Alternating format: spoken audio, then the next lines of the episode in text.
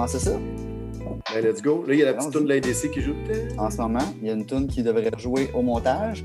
Et c'est là que je dis Salut tout le monde, vous êtes au. Euh, c'est une bonne question, j'ai même pas checké. 16e épisode, je pense, de Sortie Phono. Euh, ouais, 16e, hein, ça fait du sens. 16, 16. 16e épisode. On est virtuellement, euh, encore une fois, mais on va dire qu'on est au virtuellement aux 180 grammes ce soir. Ah oui, ben oui, là, on dit ça. Il y a ça. Il y en a un qui est là. là. Ouais, c'est ça. Chris est là.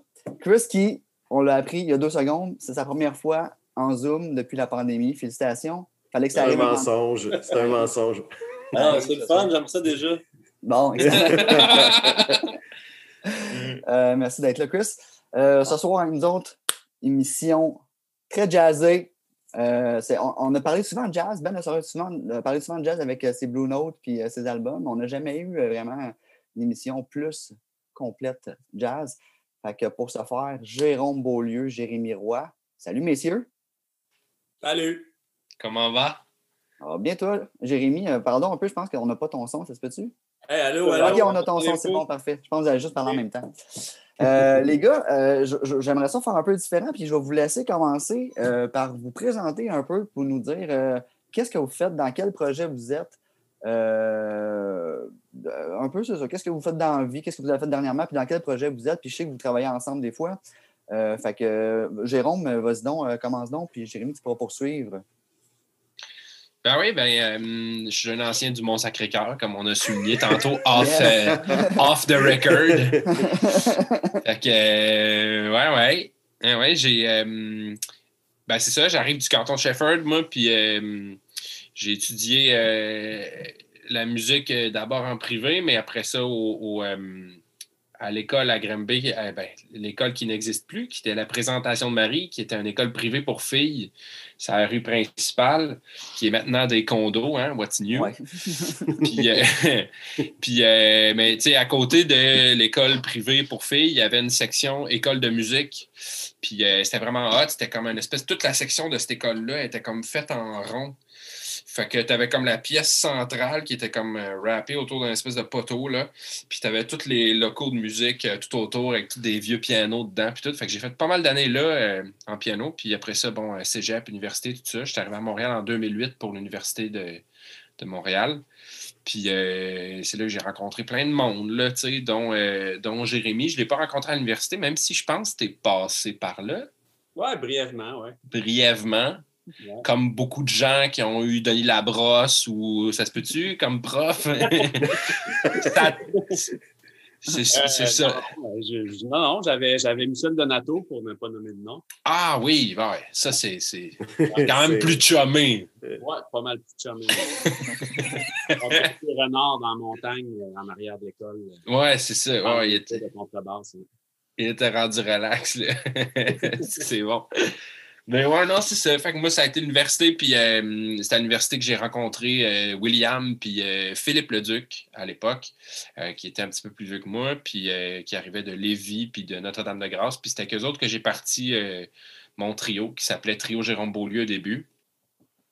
Puis qui a décollé quand même assez vite. Là, on est parti avec un concours qui s'appelait Jazz en rafale. Ça nous a donné notre premier album. Puis après ça, il y a eu Révélation Radio-Canada, puis des affaires la même, puis euh, on a signé chez Bon Sound, puis tout ça. Puis là, on s'appelle Misk depuis deux albums, parce que c'est un truc collectif, cette affaire-là. -là, c'est pas une histoire d'un compositeur jazzman avec d'autres pigistes qui savent lire des charts. C'est pas trop ça, le, sans, euh, sans, vouloir être discriminatoire envers ça. C'est juste c'était pas là qu'on s'alignait, nous autres, puis... Euh, puis euh, c'est ça, c'est un truc collectif. Fait que depuis deux albums, Misk euh, s'appelle Misk.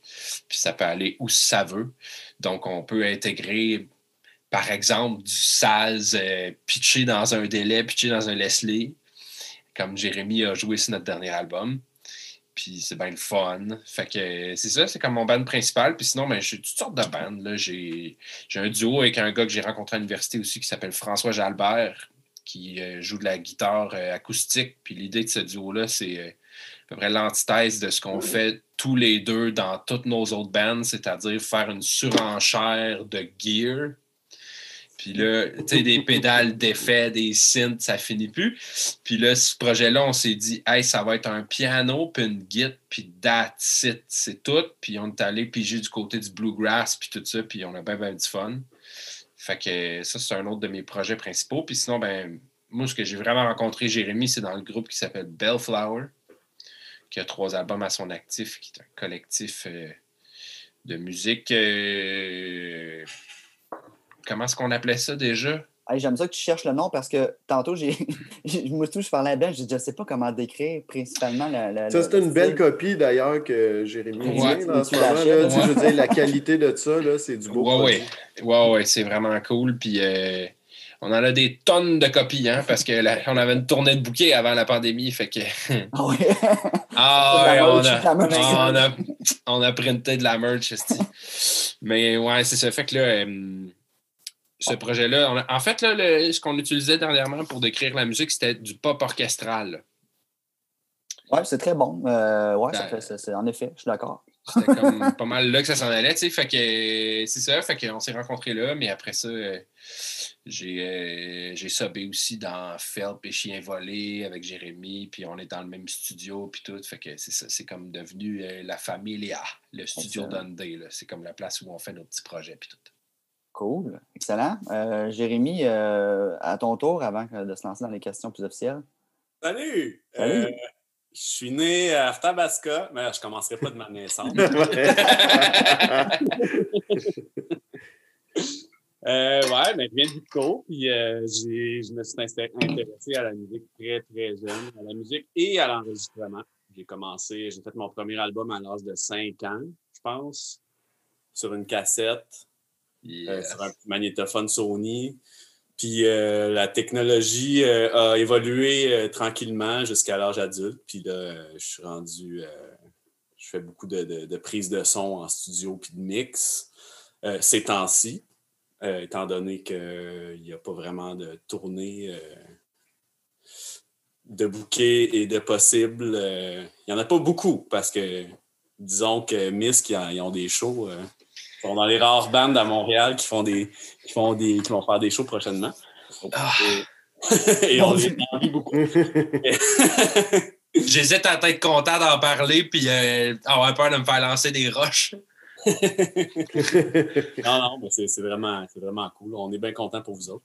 Mais euh, ouais, c'est ça. euh, vu qu'on est dans une émission qui va parler de vinyle un peu, euh, je pourrais dire que j'ai commencé ma passion pour le vinyle puis pour le, le- pour, euh, pour la pêche au vinyle euh, obscur a commencé à Victo, un, petit magasin, minuscule magasin au centre-ville qui s'appelait Virus.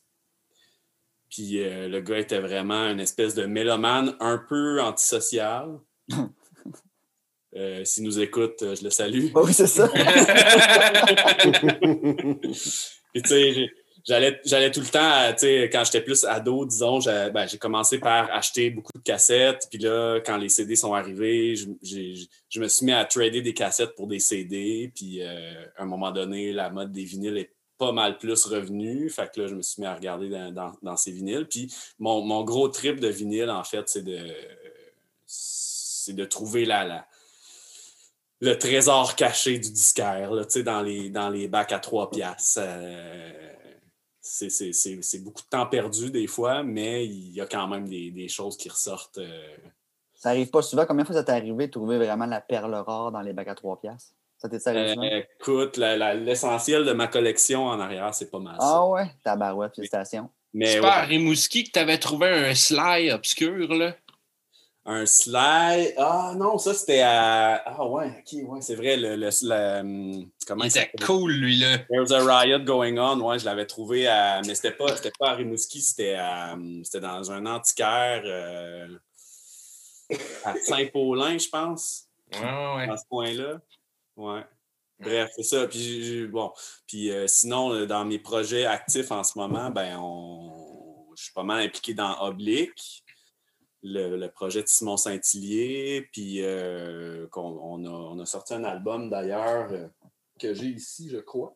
Parce que c'est l'album que Ben a présenté la Ouais, dernière moi, fois. j'avais. C'était Oui, mes arrivages d'il y a deux semaines, bien entendu. Donc je vous ai parlé euh, du, projet. ouais. C'est Ouais. sorti en décembre passé, puis euh, ça a pris quand même quelques années avant qu'on puisse sortir cet album-là en bonne et due forme. Fait qu'entre-temps, on a un autre album de prêt qu'on est en train de. c'est ça qu'on est en train de finaliser euh, ces temps-ci. Euh, Cool. Simon et moi au studio, on, on, on- compte pas les heures, là. on mixe, on, on reamp des affaires, on, refait des, des takes sur des sur des tunes qui existent euh, déjà depuis au moins un tour. Fait que c'est ça. On est comme un album d'avance là, dans, notre, dans notre vie de, de band.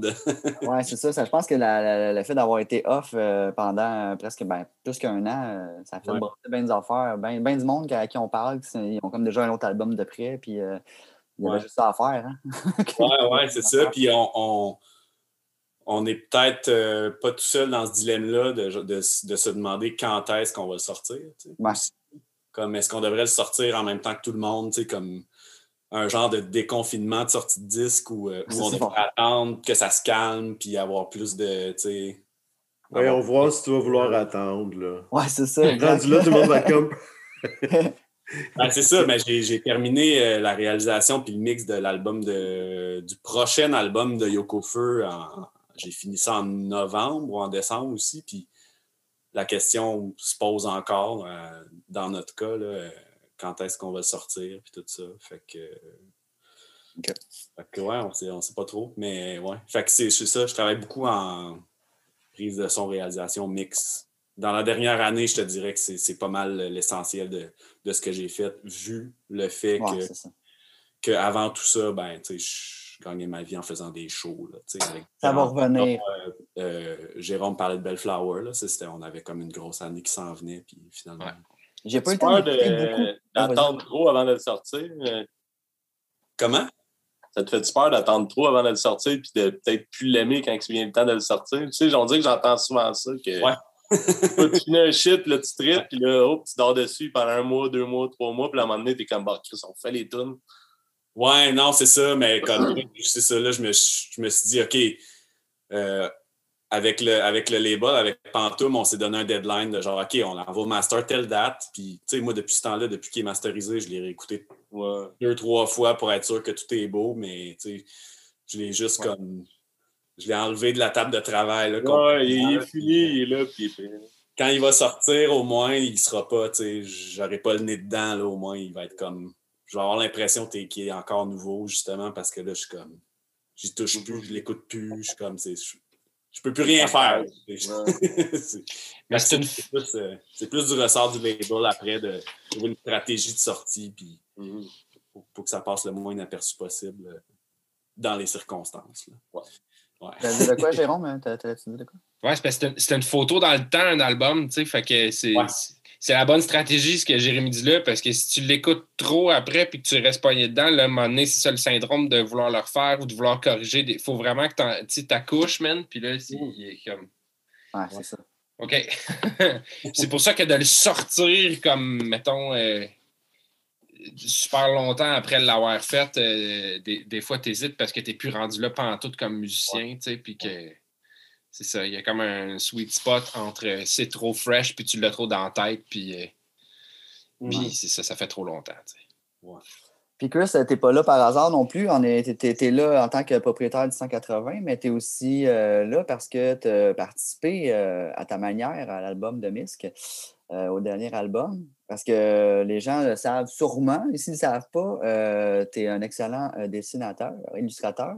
Puis t'es pas, c'est pas le, le seul album euh, dont tu as fait l'artwork, tu en as fait d'autres.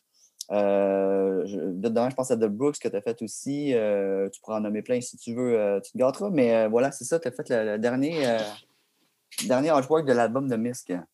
Exact. Bravo, c'était très beau. Très beau. tenir de même et dire, ouais, Hey, man! Ah ouais. C'est long aussi. C'est l'enfer, man. C'est tout le temps long. Euh, ça a l'air ces temps-ci, c'est l'enfer parce qu'ils Ouais. ils- tu sais, ils sont comme la moitié des gens dans les usines en plus, puis tout le monde veut printer des vinyles, puis c'est comme c'est. Ouais. C'était quoi, la date- c'était quoi la date prévue? euh, Allez sur Bandcamp, la date change à toutes les semaines. Ah Il faut juste la repousser de plus. Quand tu checkes, c'est marqué expédié, telle date. Là, là, ils sont rendus au 26 mars en ce moment. Ça va être mi-avril. ça. Ça va être mi-avril, mais ça va être mi-avril pour de vrai parce que les test press, on les a. Les, de- les deuxièmes test press, là, le premier, il y avait un bruit de fond. Mon gars, j'étais comme. Pour vrai, là, tu m'as envoyé ça pour approbation? Genre, tu l'as-tu écouté? Vraiment il y avait un noise ou, euh? Genre, tu sais, mettons, c'est le blizzard en hiver, puis tu rouvres ta fenêtre. Oh shit, ok. Tu sais, tu sais, ce que tu entends dehors, là, c'était pas mal ça. En arrière. Ouais. Tu sais, comme il y a le bout où ce que Jérémy joue, puis que ça attraque, on entend le fade-in juste du noise du Leslie avant que ça parte, là, ben on n'entendait rien. Ah. Parce qu'il y avait déjà un noise floor tellement élevé. Fait tout cas, mais là, on a eu les deuxièmes test press la semaine passée, puis on les a approuvés, puis euh, ça sonne en crise, ça part. On va l'avoir mis en avril. Good. Fait que, euh, on peut réserver sur Bandcamp. Sinon, euh, on s'entend Chris au 180, tu vas en avoir une coupe de copies. Ouais, Valérie de Bon Hey. Sang elle m'a dit qu'on va être les premiers à le savoir quand que ça arrive. OK. Yes. Excellent. fait que euh, vous avez deux options si vous voulez. Si vous êtes de Montréal, allez voir Chris. Euh, puis, euh, les gars, j'aimerais ça savoir, parce que là, vous avez parlé de votre background, on connaît vos projets, tout ça. D'ailleurs, euh, parenthèse, euh, c'est Ben un peu qui m'a fait découvrir. Ben m'a fait, m'a fait découvrir plein d'affaires. Euh, en toute franchise, euh, Misk, je ne connaissais pas ça avant. Il y a une couple de semaines avant que Ben m'en parle. Il m'a dit va écouter ça. Bellflower, même chose. Et Moi, c'est Chris qui me l'a fait découvrir. Bon, ben, Donc, on, on est, euh, Yeah. tout est dans tout. Euh, honnêtement, j'ai vraiment découvert de quoi de vraiment bon, que c'est clair que je vais m'acheter les vinyles. C'est hyper, les deux, je parle de Bellflower et de Misk, là, dans leur style euh, respectif. Je trouve qu'il y a un aspect très cinématographique à ça. On dirait que euh, l'image vient avec le son. Euh, c'est très ambiant, mais c'est très. euh, on, a le goût d'avoir des images qui viennent avec. On a le goût d'avoir un all-in là, 360. Là, tu sais. fait que, euh, c'est- quoi qui, qui, qui, amène ça? C'est-tu le fait que ça part d'un jam, ça part d'une. euh, ou c'est votre style? euh, Eh c'est dur à décrire, mais on se le fait dire souvent. Puis c'est une des raisons aussi pourquoi je suis content que, euh, que ça soit une illustration, tu sais. Parce que c'est plus, euh, c'est plus propice à cet univers-là qu'une bonne vieille photo euh, d'un band de jazz sur une pochette, là, ce qui a été Ouais, fait dans une peu ruelle, comment? Ouais. Mur de briques, ruelle, Ouais. euh, tout ça là. Mais euh, ouais, je- écoute, je sais pas, moi, je- si j'avais comme à te donner des pistes de réponse euh, du point de vue du gars qui a le moins de perspective possible par rapport à cette musique-là, ça serait que ben, la première, je pense que ça serait le, le fait qu'il que y a vraiment une importance d'accorder à la mélodie, tu sais. À la mélodie, puis au développement de la mélodie, puis au fait que ce les solos servent souvent le build-up de cette mélodie-là, puis tout. Fait que, dans le fond, euh, je ne sais pas si on peut appeler ça comme prog, comme façon de composer ou whatever, mais il y a souvent, on, on voit les sections comme un enchaînement de- de- de, d'une histoire, tu sais, puis c'est, c'est, c'est de même qu'on essaie de, de le composer, du moins, puis je pense que ça aide à ce que, à ce que ça soit un peu cinématographique. Euh, tu sais, c'est ça, du côté des mélodies puis de la, des, des accords, on aime ça quand il y a un petit côté épique des fois, c'est le fun. hein. Puis l'autre élément, je pense, c'est que les tunes partent à peu près tout le temps d'une vibe. Euh, plus que de juste comme euh, une partition avec euh, des notes puis des chords d'écrits dans ma tête qu'après ça, on arrange. Souvent, ça part d'une vibe qui est arrivée de soi-même dans un soundcheck ou dans un jam ou whatever. C'est souvent des moments où ce que je suis comme oh shit ça se passe puis là je pèse sur record sur mon phone je t'entends cloc puis je le mets sur le côté du piano puis là je- on continue à jammer tu sais puis là un moment donné je réécoute ça j'en ai un paquet là puis euh, des fois c'est pas écoutable puis des fois je suis comme ah il y avait de quoi là puis la compo elle part de là tu sais fait que c'est ça il y a comme un y a comme une vibe qui qui qui est déjà là à la base, puis qu'après ça, on creuse là-dessus, puis on amène d'autres sections, puis tout ça. Fait que j'ai l'impression que ça doit contribuer au, au- à, ce que le monde qualifie de cinématographique, mettons. OK. Excellent. Euh, puis euh, les deux aussi, encore une fois, pour, euh, pour Bellflower puis Miss, c'est deux styles qui sont, tu sais, je sais pas comment qualifier, underground, moins mainstream, si on veut, comme style de. le jazz puis le, le pop orchestral dans le cas de Bellflower. Euh, Est-ce que c'est de quoi que vous aimeriez qu'ils deviennent plus mainstream ou vous aimez ça que ça reste low profile, que les gens qui aiment ça, qui se pointent pour écouter ça, c'est des gens qui ont, que vous êtes sûr que c'est leur style puis qui trippent autant que vous autres? Euh, ou vous aimeriez ça que ça, que ça explose puis que d'aller chercher plus de personnes? Parce que des fois, de rester un peu underground, tu fais, je fais mes affaires, tu sais, t'as ta, gang un peu, là, tu sais. euh, Hmm. Ouais. Moi, je- j'ai vraiment rien contre que, que, les, que les gens qui connaissent pas ça découvrent ça. tout à fait. J'imagine. Ouais. euh, de ne pas savoir à qui j'ai affaire quand je fais un show, euh, de ne pas savoir à qui j'ai affaire en tant que comme public devant moi, je, je trouve ça quand même. euh, je trouve que c'est un beau challenge. C'est pas épeurant, tu vas pas ça épeurant de faire comme je vous garoche ça, puis j'ai aucune idée comment ça va revenir. Écoute, euh, non, je pense pas, parce que la, la- musique, justement, comme, comme Jérôme disait, ça vient, ça vient d'idées très humaines, d'interaction en- en- entre gens, puis l'interaction est sur le stage. C'est comme, c'est un peu comme jouer en, jouer en band sur un stage, peu importe t'as qui devant toi, c'est un peu comme un safe space, là, t'es comme, tu mets toute la, tu mets toute la, la confiance que tu as dans les, les autres musiciens qui avec, qui, avec qui tu joues ou euh, puis la, la confiance que ces gens-là ont à- euh, de toi. Puis tu, ça, ça fait comme ça fait la gestalt de la confiance, là, un peu là, comme la, la confiance x 10. Là, tu sais. Oh, Ouais. Euh, après ça, jouer, jouer tout seul devant, devant une crowd de non-initiés, c'est peut-être plus, euh, c'est peut-être plus, plus, plus compliqué là, pour, euh, pour, euh, pour arriver confiant. Puis, euh, Mais non, en effet, je, je pense pas que je souhaite que je souhaite que ça devienne plus mainstream ou que je souhaite pas que ça devienne plus mainstream. Je souhaite juste que, de, de, de- ben, je, je souhaite vraiment pas pour moi, mais pour le monde qui découvre ça. Je souhaite que ça les touche. Je souhaite que ça, que ça leur amène quelque chose de positif. Euh, Mais Au c'est. pour lui que ça se fasse organiquement. je souhaite continuer à en vivre aussi. Fait ouais. Mais je pense que pour, pour l'avoir pour l'avoir vécu, euh, honnêtement, je pense que tout le monde, même ceux qui, qui sont moins initiés euh, à votre style, euh, va être touché parce que justement, comme je disais tantôt, vu que ça amène automatiquement, ça, ça rentre dedans un filon euh, euh, émotionnel qui amène des images, ça. Euh, J'ai l'impression que peu importe si penses aimer le style ou pas, ça va venir te chercher puis tu vas faire comme Holy shit, euh, je vis de quoi, tu sais, parce que Ouais. Ben, tu sais, dans le cas de. Je pense dans le cas de la, la plupart des bandes dans lesquelles j'ai joué depuis, depuis l'âge adulte, là, depuis que j'étais à Montréal puis que je fais ça dans la vie, là, euh, c'est toutes des bandes pas connues. Fait que, la, la plupart du temps, tu fais un show, puis le monde, la grosse majorité du monde te découvre. Comme Mhm. un exemple, encore une fois, Bellflower, on a fait des tournées dans, mettons, au BC, là. Chaque crowd qu'on rencontrait, soir après soir, comme le monde qui venait nous voir après, c'était comme Waouh, je connaissais pas ça, j'ai vraiment aimé ça. Ah ben cool, tant mieux, tu sais, mais c'est comme soir après soir de même, tu sais, quand Ah. tu as un succès mainstream, tu tu t'attends à ça un petit peu, tu sais, de, de te retrouver du- devant du monde qui font une découverte. tu sais. Puis, Je connaissais pas ça. Veux-tu quatre livres de chocolat au moche? ouais, ah. Pour ne donner qu'un exemple. Le cadeau qu'on a déjà eu. dans vos plans de faire de la musique pour euh, justement des films ou euh, des trucs comme ça, ça- parce que le fit serait magique. Là. Ben, c'est arrivé, euh, moi, c'est arrivé un peu plus, plus personnellement avec un gars avec qui on partage un studio qui s'appelle euh, Jonathan Dauphinet, qui fait beaucoup de musique à l'image. Mais là, euh, ouais, c'est c'est comme. C'est toute une patente faire de la musique pour un film parce que.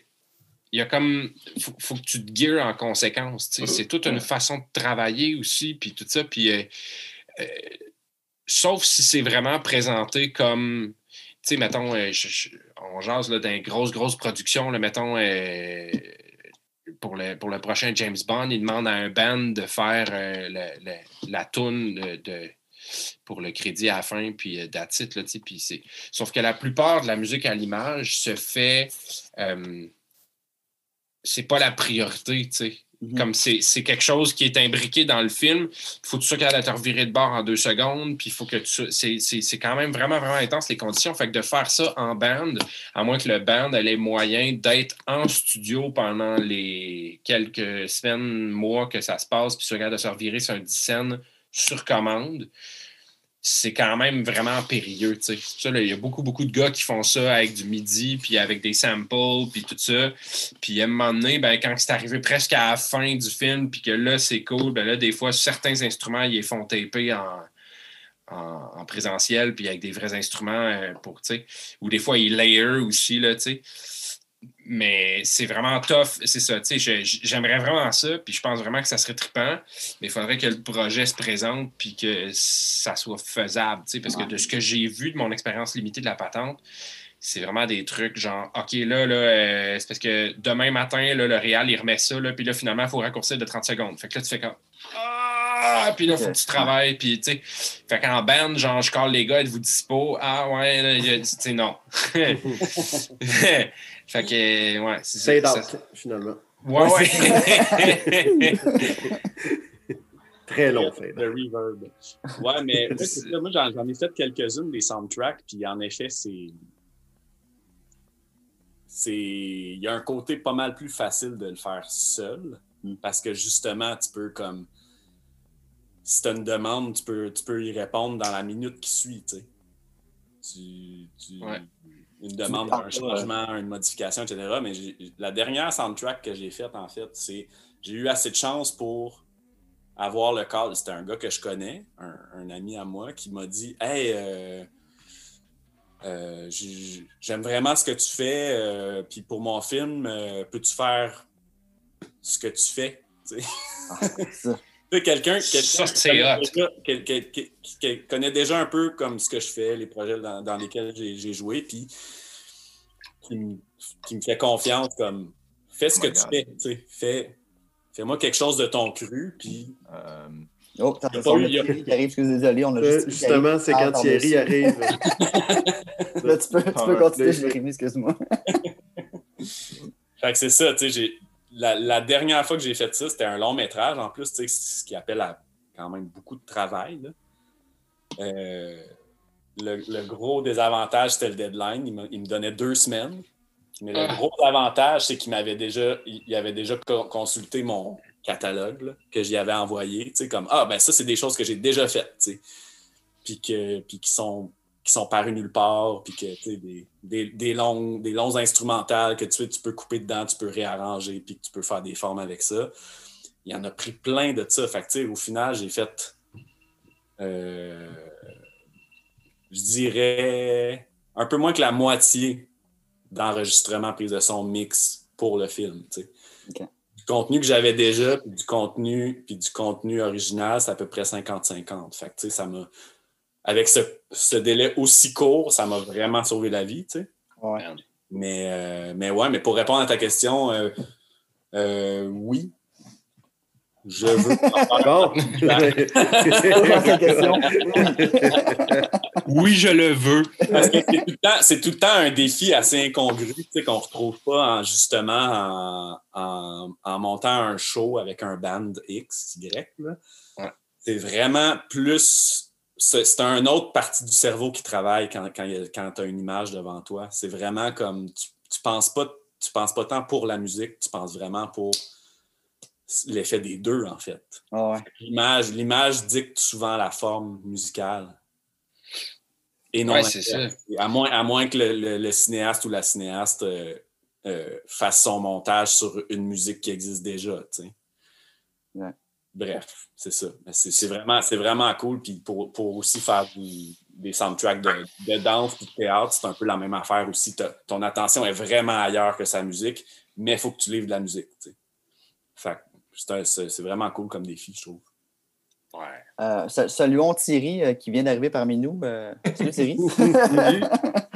Euh, donc, euh, c'est ça, tu peux lire les noms hein, en, bas des visages. oui, oui, Jérôme oui. Beaulieu, Jérémy Salut Roy. Jérôme, puis- salut Chris, euh, salut Jérémy.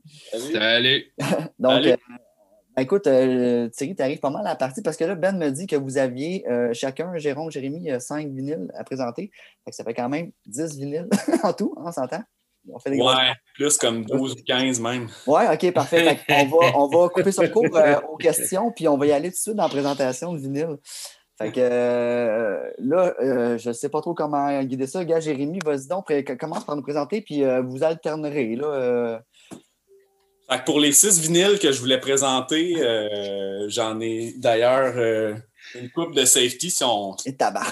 ça. Ça, c'est ça que j'ai- éliminé à la dernière minute. C'est bon, j'aime ça. Jamais en manque.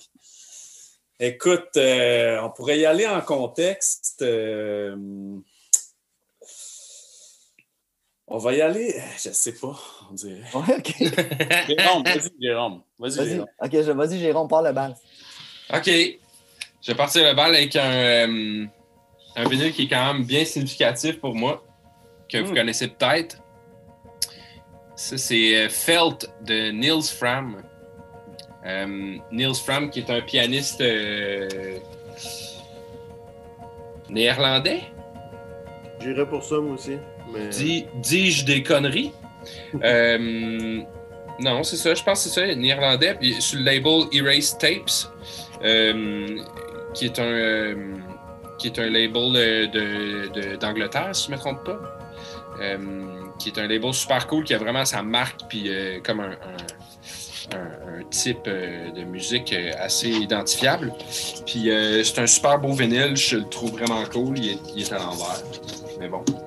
Fait que ce vinyle-là, il est super significatif pour moi parce que, ben, de un, euh, c'est vraiment comme un. Euh, Chris Monte, excuse-moi, c'est, il est allemand, hein, c'est ça? Ouais. Ah, c'est ça! Très fort. Google qui me l'a confirmé. Ben, je l'avais aussi, C'est mais tu m'as devancé. C'est ça. Fait que, euh, non, c'est ça, mais ce qui est cool de, de cet album-là, c'est qu'il a été enregistré dans son appart, euh, en dehors des heures euh, de bureau normal.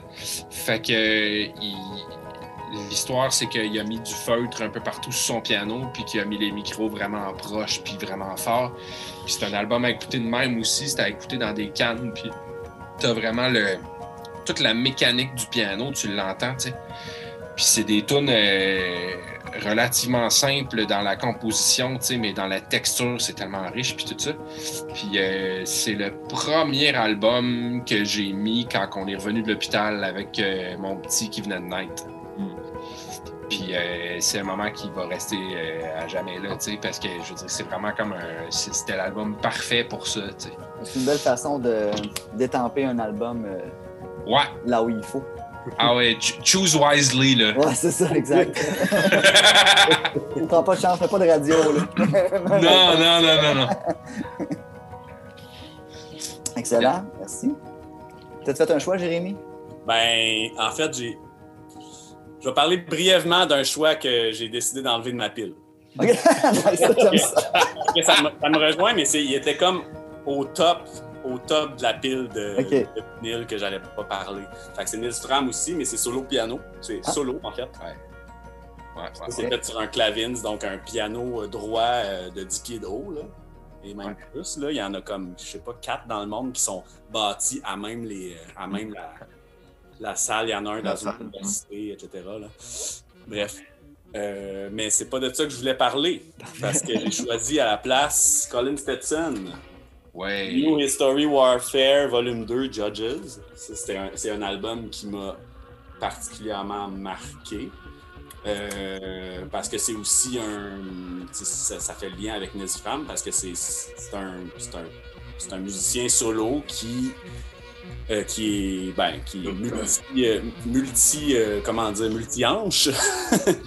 Il joue plusieurs, plusieurs types de saxophones, dont le saxophone basse, qui est quand même assez rare. là. Euh, puis euh, c'est ça. Puis c'est un jeu de. C'est un jeu de.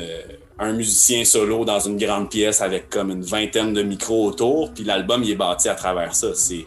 C'est c'est- c'est ce musicien-là qui pratique la, la respiration continue, puis c'est des, Mhm. des mélodies, des loops qui n'arrêtent pas, des, des patterns rythmiques. Il peut faire des, il peut faire des, des- il peut faire des tunes de 10 minutes sans respirer, ben, je veux dire, en, mais en, en respirant, mais en Ah, là, donc sans arrêt. tu sais. Sans gaspiller d'air. c'est ça, il n'y a aucun air de gaspiller.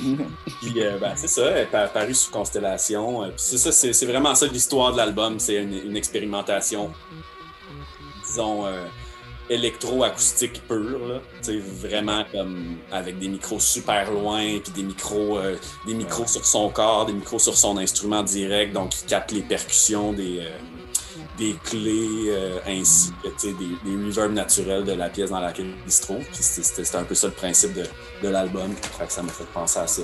Voilà. Puis en vinyle très beau, là, Constellation euh, déçoivent rarement là, avec leur pochette. C'est tout le temps, il y a tout le temps des beaux petits artworks euh, qui vont avec. Voilà. Excellent. Yes. Je, je note. Je l'ai. Mais c'est la première fois que j'entends parler de constellation. euh, donc, tu vois, euh, c'est- j'en apprends chaque jour en faisant ce podcast. Constellation. Le- tu dis euh, qu'ils euh, font toujours des, des, beaux- des belles pochettes, ça, c'est. Ah oui. C'est ça. Le label, euh, le label. Ouais, le label, c'est ça, excuse-moi, je cherchais le terme. Mais ouais, euh, c'est ça, il a exact. sorti pas mal une bonne partie des albums de. Ben, en fait, je pense la totalité des albums de Godspeed You, Black Emperor, entre autres, là, pour ne nommer que d'autres qui sont très connus. Ouais, tu sais, Thierry est tombé là-dedans cette semaine. Là. Ben oui. Ouais, justement, hein, ben ouais. Ouais. Il y a comme un espèce de. Il y a comme un espèce de sérieux musical, ce label, Ouais. qui est vraiment, Ouais. qui est vraiment intéressant. Puis la qualité De production, qualité de production, des pressages et des présentations aussi à souligner. Ouais, ouais, ouais. Ils ont des bons. Euh, ils ont Mm. des bonnes plugs. Qu'est-ce que tu dis, Chris? Euh, T'as dit quelque chose? Puis... j'ai- dit que c'est une de nos fiertés euh, montréalaises. Ouais. Absolument. label-là, c'est top. Là. Ouais. Ah, Une ils sont montréalais. euh. Je Ouais. sais pas, Avez-vous rencontré euh, Luc dans un des. euh, je me souviens plus. De l'oblique? Ouais, Ouais. ouais, il était là l'autre semaine quand on a eu. euh, Ouais, il y a deux, trois semaines. là. Je sais pas si, vous avez- si vous connaissez l'histoire de son entente avec Constellation. Non, on nous a pas compté ça. C'est marrant parce que tu sais, quand ça marche chez les labels, ils ont des ententes avec des distributeurs. Puis c'est Ouais, ouais. magasins de disques qui achètent des distributeurs que eux ils ont acheté des labels. Puis Constellation, ils ont une entente avec euh, Fab, je pense, il me semble. Mais fait que tu es obligé d'acheter du Constellation par Fab, sauf Luc à l'oblique, parce que bien avant que les Ouais. là Luc, il, qui rentrait du Constellation, puis il est le seul à Montréal qui a encore les, il a les prix directement du label. Fait que si tu vas acheter n'importe quoi de Constellation, tu vas à l'oblique. Des droits acquis. Des... Mais je, je pense qu'il y, a une- il y a une coupe de passe-droit comme ça, Luc, avec une coupe de label. hein. Ouais, c'est pas un passe-droit, ça s'appelle un droit acquis, ça. Oui, Un c'est droit acquis dans ce cas-là, oui. Ça, ça, ça se gagne pas du jour au lendemain. Non, Non, non, ben c'est non, ben non, ben non, ben non. Mais Ben non, ça fait assez longtemps qu'il est là. À l'oblique, la plupart du temps, il y a du Godspeed en rentrant, genre à Mm. quelques mètres, ça, ça se lance dans ta face. Donc, on s'entend que. il est là pour les aider depuis, je sais pas Mm. combien Ah d'années. c'est ça. Depuis plus de temps, je sais pas, 20 ans, plus de 20 ans. Ouais, plus que 30, je pense. J'en reviens. Ouais, ouais. Non, le label, le label, c'est plus que ça. Ah ouais, non, non, excuse, oblique, euh, je veux dire. Oui, oui, non, l'oblique, il nous a dit 87. Ah ouais, Euh, ouais, j'avais ah, 86, 87, ouais, ça se. Shit! Ouais. L'année de ma naissance. Qu'est-ce que tu as à nous montrer, là, Jérôme, en deuxième? Bon, ben, c'est euh, c'est pas mal euh, plus mainstream, mais euh, let's go. Ah ouais. Ra- Radiohead, euh, Moonshake Pool, le dernier, ben, d'un, c'est un asti de beau vinyle, tu sais. Il est comme Oh, vraiment. ouais. ouais, ouais. Puis, euh, Blanc? Es-tu blanc? ouais, il est, il est comme. Il, il est comme blanc, mais il y a, il y a du. Le titre, il est comme en espèce de. D'ingrain ici, là. On va très bien, c'est parfait. Ouais. Puis, euh, moi, je suis pas. euh, je sais que Radiohead, c'est très euh, clivant pour certaines personnes parce qu'il y en a qui sont comme bon, c'est plus, moi, c'est plus le début, moi, c'est plus après, puis tout ça. Moi, j'ai j'ai pas, j'ai pas accroché au début. En fait, j'ai pas été vraiment fan au début. Évidemment, j'ai entendu comme tout le monde Karma Police, ça va 460 000 fois dans l'autobus. Mais euh, ça, ça, ça, ça s'arrête à- pas mal à ça. Puis euh, j'ai comme un, j'ai comme embarqué progressivement, tu sais, euh, In Rainbows puis tout ça. J'ai trippé, j'ai trouvé ça le fun.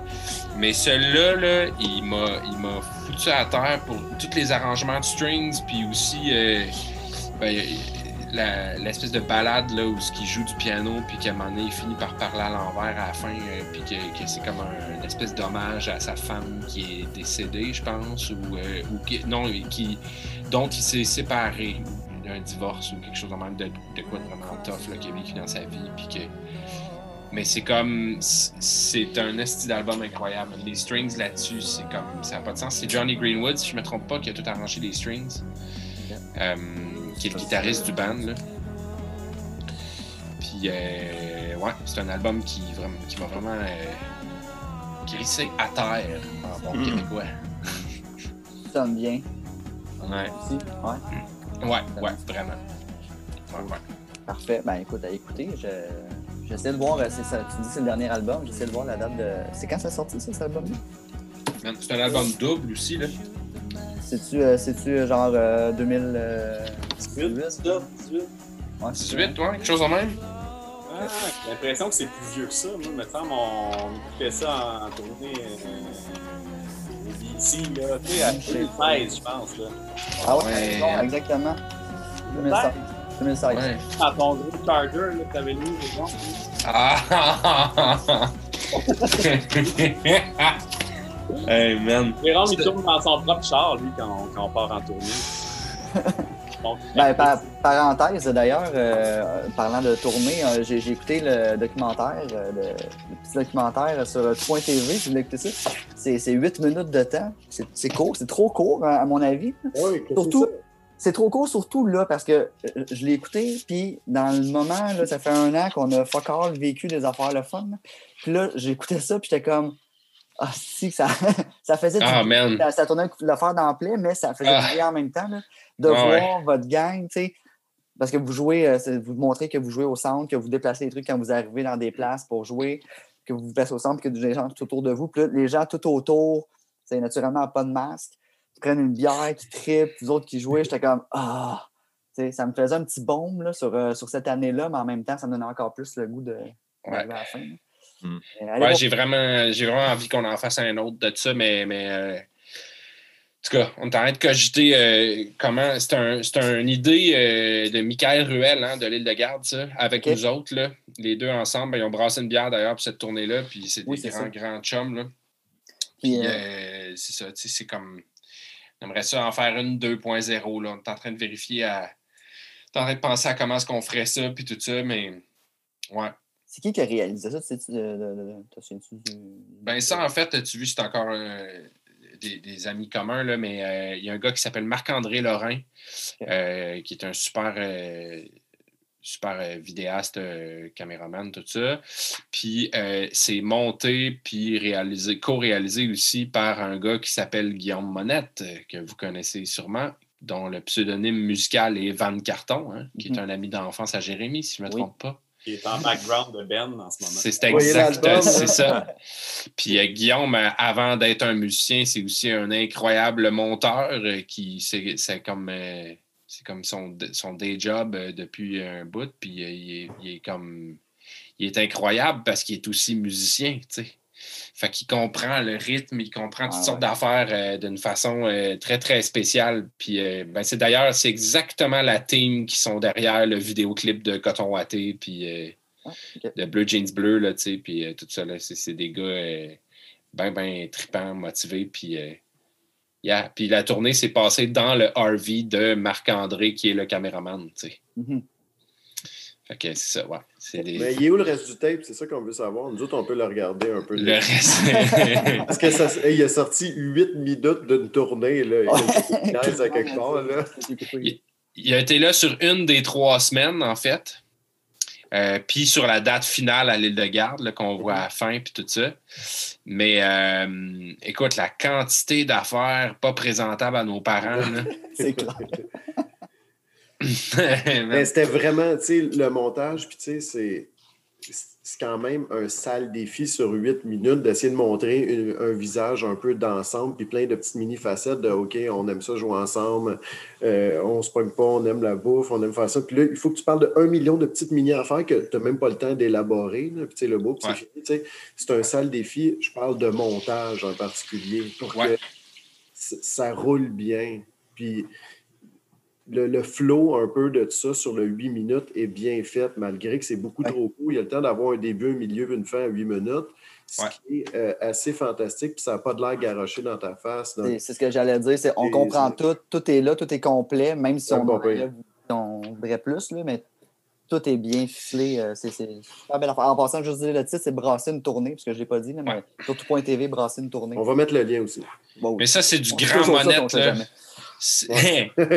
Mais ça, c'est du grand monnaie. Puis c'est la même affaire que dans un album, tant qu'à moi, ou dans un show. C'est comme le, le- Comment tu dis ce que tu as à dire euh, pour que quand tu fini de dire ce que tu as à dire, les gens aient envie d'en entendre encore. Parce que si tu te rends au point où ils n'ont plus envie, il est trop tard. Ouais. Fait que, tu sais, souvent, c'est ça, tu sais, il y a des, y a- comme, d'ailleurs, sur l'album de Misk, il y a une des tunes qui s'appelle La Fab, qui est un extrait live d'un jam improvisé à la microbrasserie La Fabrique à Matane, parce qu'on enregistrait toutes les gigs. Puis, euh, ça fait une couple de personnes qui me disent C'est pas assez long, pourquoi c'est pas plus long? Pourquoi je... C'est parce que c'est c'est ça la réaction qu'on veut que t'ailles. Parce que si j'avais mis comme 10 minutes du jam, à un moment donné, tu te rendrais compte qu'on jam sur deux accords pendant 10 minutes, Ah, tu serais tanné. fallait, fallait être là. là. C'est ça. ça. Moment, Exact. j'étais pas là, j'ai comme, j'ai comme manqué le bateau. Là. Mais juste le fait de. Pour revenir au fait que, que dans ce documentaire-là, euh, on voit le band au milieu de la crowd et non, et non l'inverse. là. Euh, avec, pour l'avoir fait avec d'autres projets, là, comme avec Felp, avec Chien Volé, ça rend assez immédiatement la musique instrumentale puis les longues formes accessibles. Ouais. On se mentira pas, là, les, les, les, les diffuseurs québécois, les salles de spectacle, les, les- toutes, les instances de booking au Québec sont vraiment frileuses par rapport à la musique instrumentale. Tu sais, on, je sais pas, je on, on s'est quand même habitué à voir de la, de la- de la- diffusion plus comme de chansons. On, dirait que c'est comme. On est comme rentré dans un moule à un moment donné en tant que société qui fait que ce qu'on présente, ce qu'on diffuse, ce qu'on fait tourner, ce qu'on subventionne, c'est des, des, des- des chansons, des textes, des- des- la, musique vocale. Puis, tu sais, on s'entend que c'est vieux comme le monde, la musique vocale. C'est pas, pas ça que je dis. Je veux, je veux pas bâcher ça, rien. Mais euh, en tant que gens qui font de la musique instrumentale, on essaye de trouver le moyen de justement de- d'impacter plus les gens, tu sais, pour de, de- de- de piquer la curiosité. Puis le fait de se mettre au milieu des gens, on dirait que ça les. ça leur donne un genre de. un genre de pouvoir. Un Ouais. genre de pouvoir de, de- de se dire Ah, euh, tu sais, si je me déplace un petit peu à droite, je vais entendre plus la batterie, tu sais, ou, tu sais, puis là, tu entends les musiciens jouer, mais tu sais, tu les entends de où ils proviennent. Ouais, ça, descend d'un piédestal un peu le, le band pour dire regardez, on est là, puis c'est vous autres qui avez, c'est ça. C'est un peu comme un Ouzou, là, tu sais, je veux dire, vous êtes, euh, vous êtes là, vous êtes présents. Voyons donc, pour de vrai. C'est là que je joue. Non, mais dans le sens C'est un, que. peu le, c'est un peu le négatif d'une maison de la culture, mettons. là, Ouais, mais comme, comme dans une foire ou comme dans une fête foraine, quand il y, a il y a une fanfare qui passe dans le milieu de la foule, tout le monde capote. Mhm. Il y a un truc aussi par rapport à, à la musique instrumentale, souvent, elle trouve, euh, ben, puis particulièrement le jazz, euh, prend toute son essence dans l'interaction entre les musiciens. tu sais. Ouais. Puis les cues qu'on se donne, puis tout ça, ben, tu les vois tellement plus, tu en es témoin. euh, quand on est loin sur le stage, mettons que, que je dis quelque chose par-dessus la musique, tu entends juste le piller puis les mics, tu m'entends pas dire Ah ouais, on y va, tu sais, ou quoi.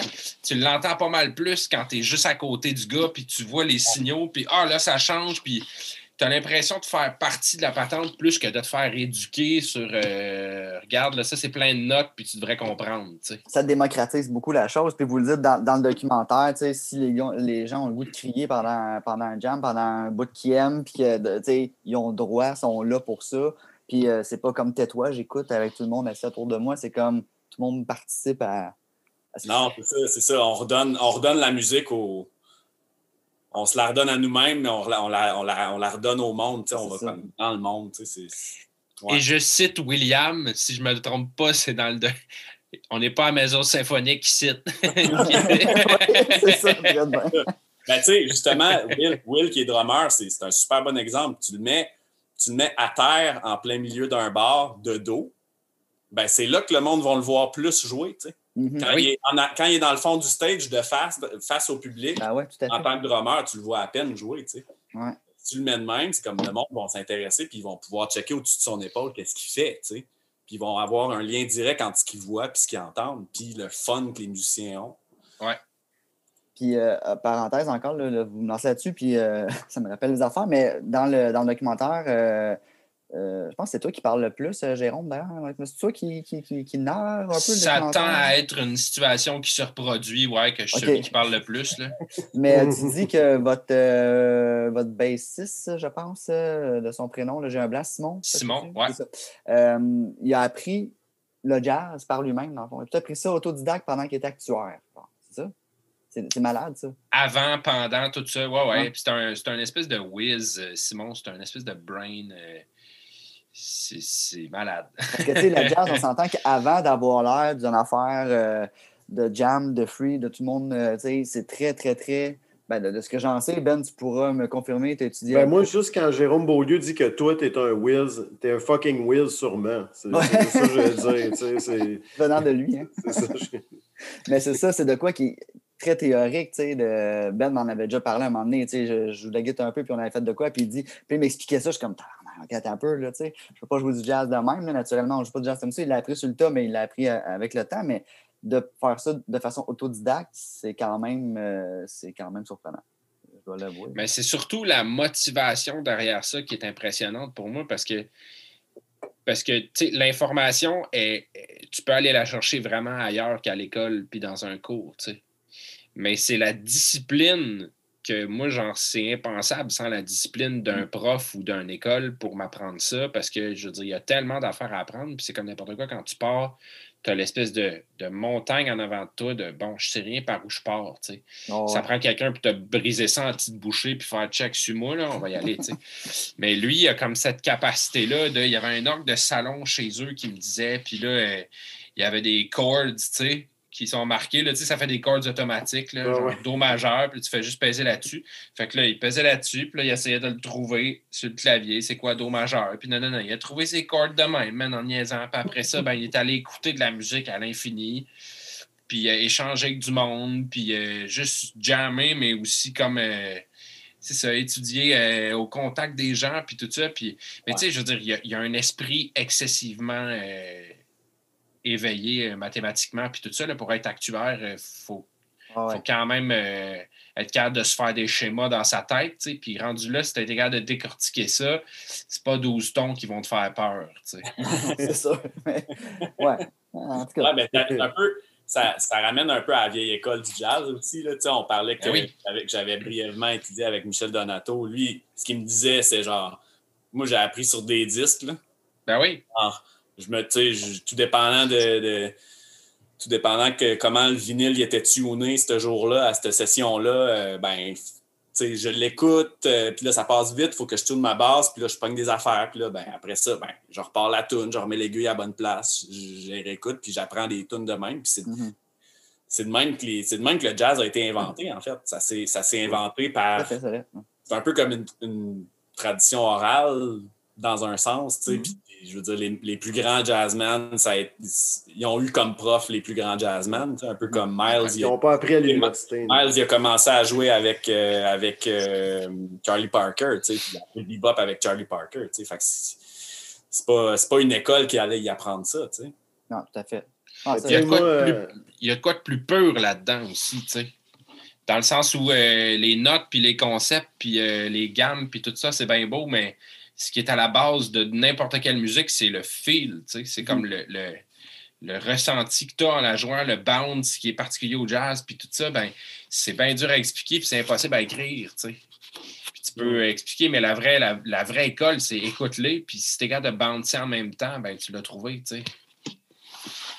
Qu'est-ce que ça veut dire, Ben? J'avais, euh, c'est drôle parce que moi, mon prof de sax à l'université, me disait, il disait au monde, ouais, mais qu'est-ce que vous faites à l'université? Lâchez, puis pratiquez comme des fous, puis apprenez, puis prenez. Si tu veux un prof, paye-toi un prof privé, là.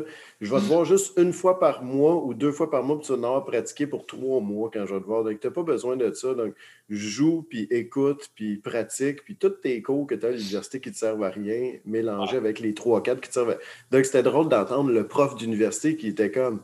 Là, tout le monde que tu tripes dessus, que tu viens de montrer le disque, qui n'ont jamais été à l'université, tu sais, ils, te lançaient ça en pleine face. Tantôt, je disais John Coltrane, mais tu sais, c'est un bon exemple de gars qui pratiquaient 8 heures par jour puis qui faisaient juste s'intéresser à plein d'affaires de la vie, même qui n'avaient pas rapport avec la musique, mais qui étaient pour passer au travers de lui pour s'en aller dans la musique, puis toutes ces connaissances-là, puis la spiritualité, puis tout ce qu'il a développé qui était super important pour créer quelque chose d'un qui s'apprend pas à l'école, en fait, que tu peux apprendre à l'école, mais que, c'est- c'est- je veux dire, ça devrait être un passage sur 800. Là. Puis, sais, c'est la plupart tu sais, qui prennent ça ou d'autres. Moi, je vois qu'ils ont fini leur bac, ils sont comme, hey, je vais avoir une maîtrise, tu sais, je vais être un docteur en musique. Puis c'est cool pour donner des conférences, puis tout, mais c'est clair que ça bouffe de ton temps juste pour vivre l'affaire, puis être capable de t'intéresser à fond sur.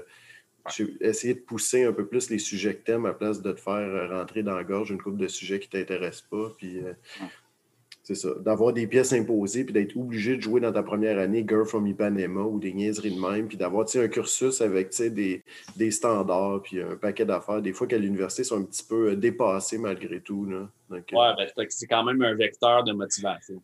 C'est Ouais, quand même, c'est Ouais. La meilleure leçon, c'est de prendre ces tunes-là, puis si tu t'en- si t'entoures de monde meilleur que toi, puis tu joues ces tunes-là, c'est là que tu vas pogner de quoi, comme OK, Mhm.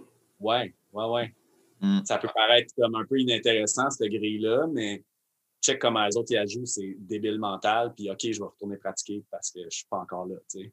Ouais. Hey guys, euh, I'm having fun, mais il faut que je vous quitte. Il faut que je rentre chez nous, puis euh, il est 9h, puis je suis au café. puis- il est tard.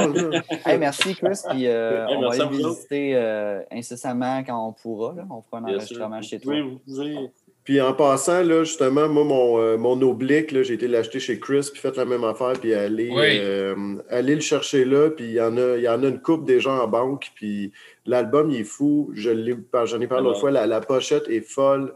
Euh, donc, les deux, c'est, une job comme il s'en fait pas beaucoup. Puis en plus, ils en ont fait juste 150 copies, donc lancez-vous dessus parce que je suis sûr qu'à force d'en parler, ça, c'est un press qui va euh, se vendre au complet. Donc, euh, demain le, dessus. le 180 est ouvert. Quand, euh, c'est quoi les dates? Là? Pas les dates, mais les heures d'ouverture en ce moment. On est ouvert tous les jours euh, du mardi au samedi, de Ok. 10h à, à 6h pour l'instant, mais là, avec le couvre-feu qui bouge puis le beau temps qui revient, on chill souvent jusqu'à tard. Fait que si tu passes dans le coin, viens checker. on- Puis les, euh, les heures de Mitch pendant que tu es là, euh, c'est pas mal la même Même affaire affaire. que toi aussi. Donc là, c'est pareil.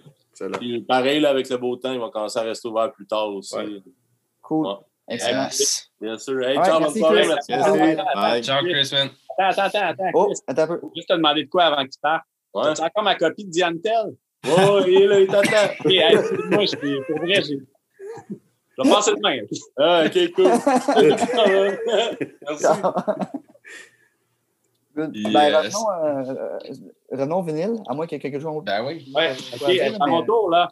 Oui, Ben vas-y, ouais. Jérémy, vas-y. À défaut, à défaut d'avoir ma copie de Diane Tell que, que, que, que j'ai réservée chez, chez au 188, je vais parler de Miles, hein, parce que c'est venu sur le sujet Oh, yes. de l'apprentissage du jazz, etc. Miles Davis, personnage controversé et euh, bon, euh, on se le cachera pas, euh, misogyne et euh, violent. euh, Sa grosse, sa grosse dope aussi. Comment? Sa grosse dope aussi. Exactement. Au début et à la fin. Ça, cet album-là en particulier, euh, c'est un album qui a été sorti en 76. Album Water Donc, Babies. euh, Ouais, donc si je me trompe pas, ça a été sorti pendant son gros creux euh, qui voulait rien sortir, puis qui était comme, euh, qui vivait en ermite. euh, euh, bref, qui voulait juste comme être- disparaître de la map. là. Fait que ça, c'est. C'est sa compagnie de disques qui a sorti ça parce qu'il était sous contrat, puis il fallait qu'il sorte des disques. Et ça, c'est des, c'est des cotes, euh, des cotes qui n'ont pas été prises dans la, dans la, dans l'époque euh, In, a Silent Way, Fille de Kilimanjaro, etc. Donc, là, C'est intense, là. Dans le, c'est, c'est exactement dans le tournant entre le quintet, le fameux quintet, euh, ben, on a leur nom ici, parce que le, le- le premier côté de cet album-là, c'est le quintet. Donc, euh, Miles Davis, Herbie Hancock, Tony Williams, Ron Carter, Wayne Shorter. Fait que tout le premier côté, c'est le- cette bande-là, donc le même band que, mettons, Miles Smiles, que j'ai failli prendre d'ailleurs, il est juste ici. Il est dans la pile rejetée. La fameuse pile. Ouais, un c'est Puis euh, c'est ça, je voulais prendre Miles Miles parce que je, trouve juste que ça sonne vraiment bien, puis les musiciens sont en forme, puis t'écoutes ça dans des écouteurs, puis t'as l'impression que t'es, là avec eux. Puis, quand, quand Ron Carter il se tourne un peu de son micro, tu l'entends, puis le même son, c'est comme, c'est vraiment live. live en studio. Mais ça, il y y a ça aussi là-dessus, mais il y a le côté 2 qui commence à, à chirer plus euh, double quartet. Là, fait t'ajoutes, euh, t'ajoutes euh, Chick Corea puis Dave Holland. Donc, deux keyboards puis deux basses. Oh! Puis là, ça, ressemble- ça commence plus à ressembler à, à In a Silent Way, Fille de Kilimanjaro, éventuellement Bitches Brew. Là. Puis c'est vraiment de la belle exploration. Tu, sais, tu vois qu'ils ne savent pas nécessairement où ça s'en va. tu sais. c'est un peu comme la méthode Miles, un peu. Là, je t'arrive avec une semi-chart gribouillée, puis on l'essaye, puis ah, ben c'était ça la take finalement. On met ça sur un album. tu sais. Fait que, c'est ça. Ça ça m'a fait penser à ça, de l'espèce de du côté non académique du jazz, en fait, qui m'intéresse beaucoup. Puis évidemment, des enregistrements de ces années-là qui sont comme vraiment croustillants, puis comme. T'as vraiment l'impression d'y être. T'as pas, trouvé- t'as pas trouvé ça à 3 piastres dans un bac, là, ce vinyle-là. là. Ben regarde, 5 piastres à l'échange. À l'échange, ça, j'allais dire, c'est l'étiquette de l'échange. Ah, qu'on- On reconnaissait. Good job, good job. Hein. Bon, vas-y avec ton blitz. euh, je- Moi, ça? Ouais, ouais, là. De- Montrez-les vos disques. Oh! Hey, ça, c'est bon, ça, que tu sors. Ça, c'est bon, là. Davis Cup. Ouais. Ça, j'ai pogné ça au 33 tours, puis j'ai vu, euh, quand je suis retourné peu de temps après, j'ai vu que je pense qu'il y avait une pressing japonais qui se vendait les yeux de la tête.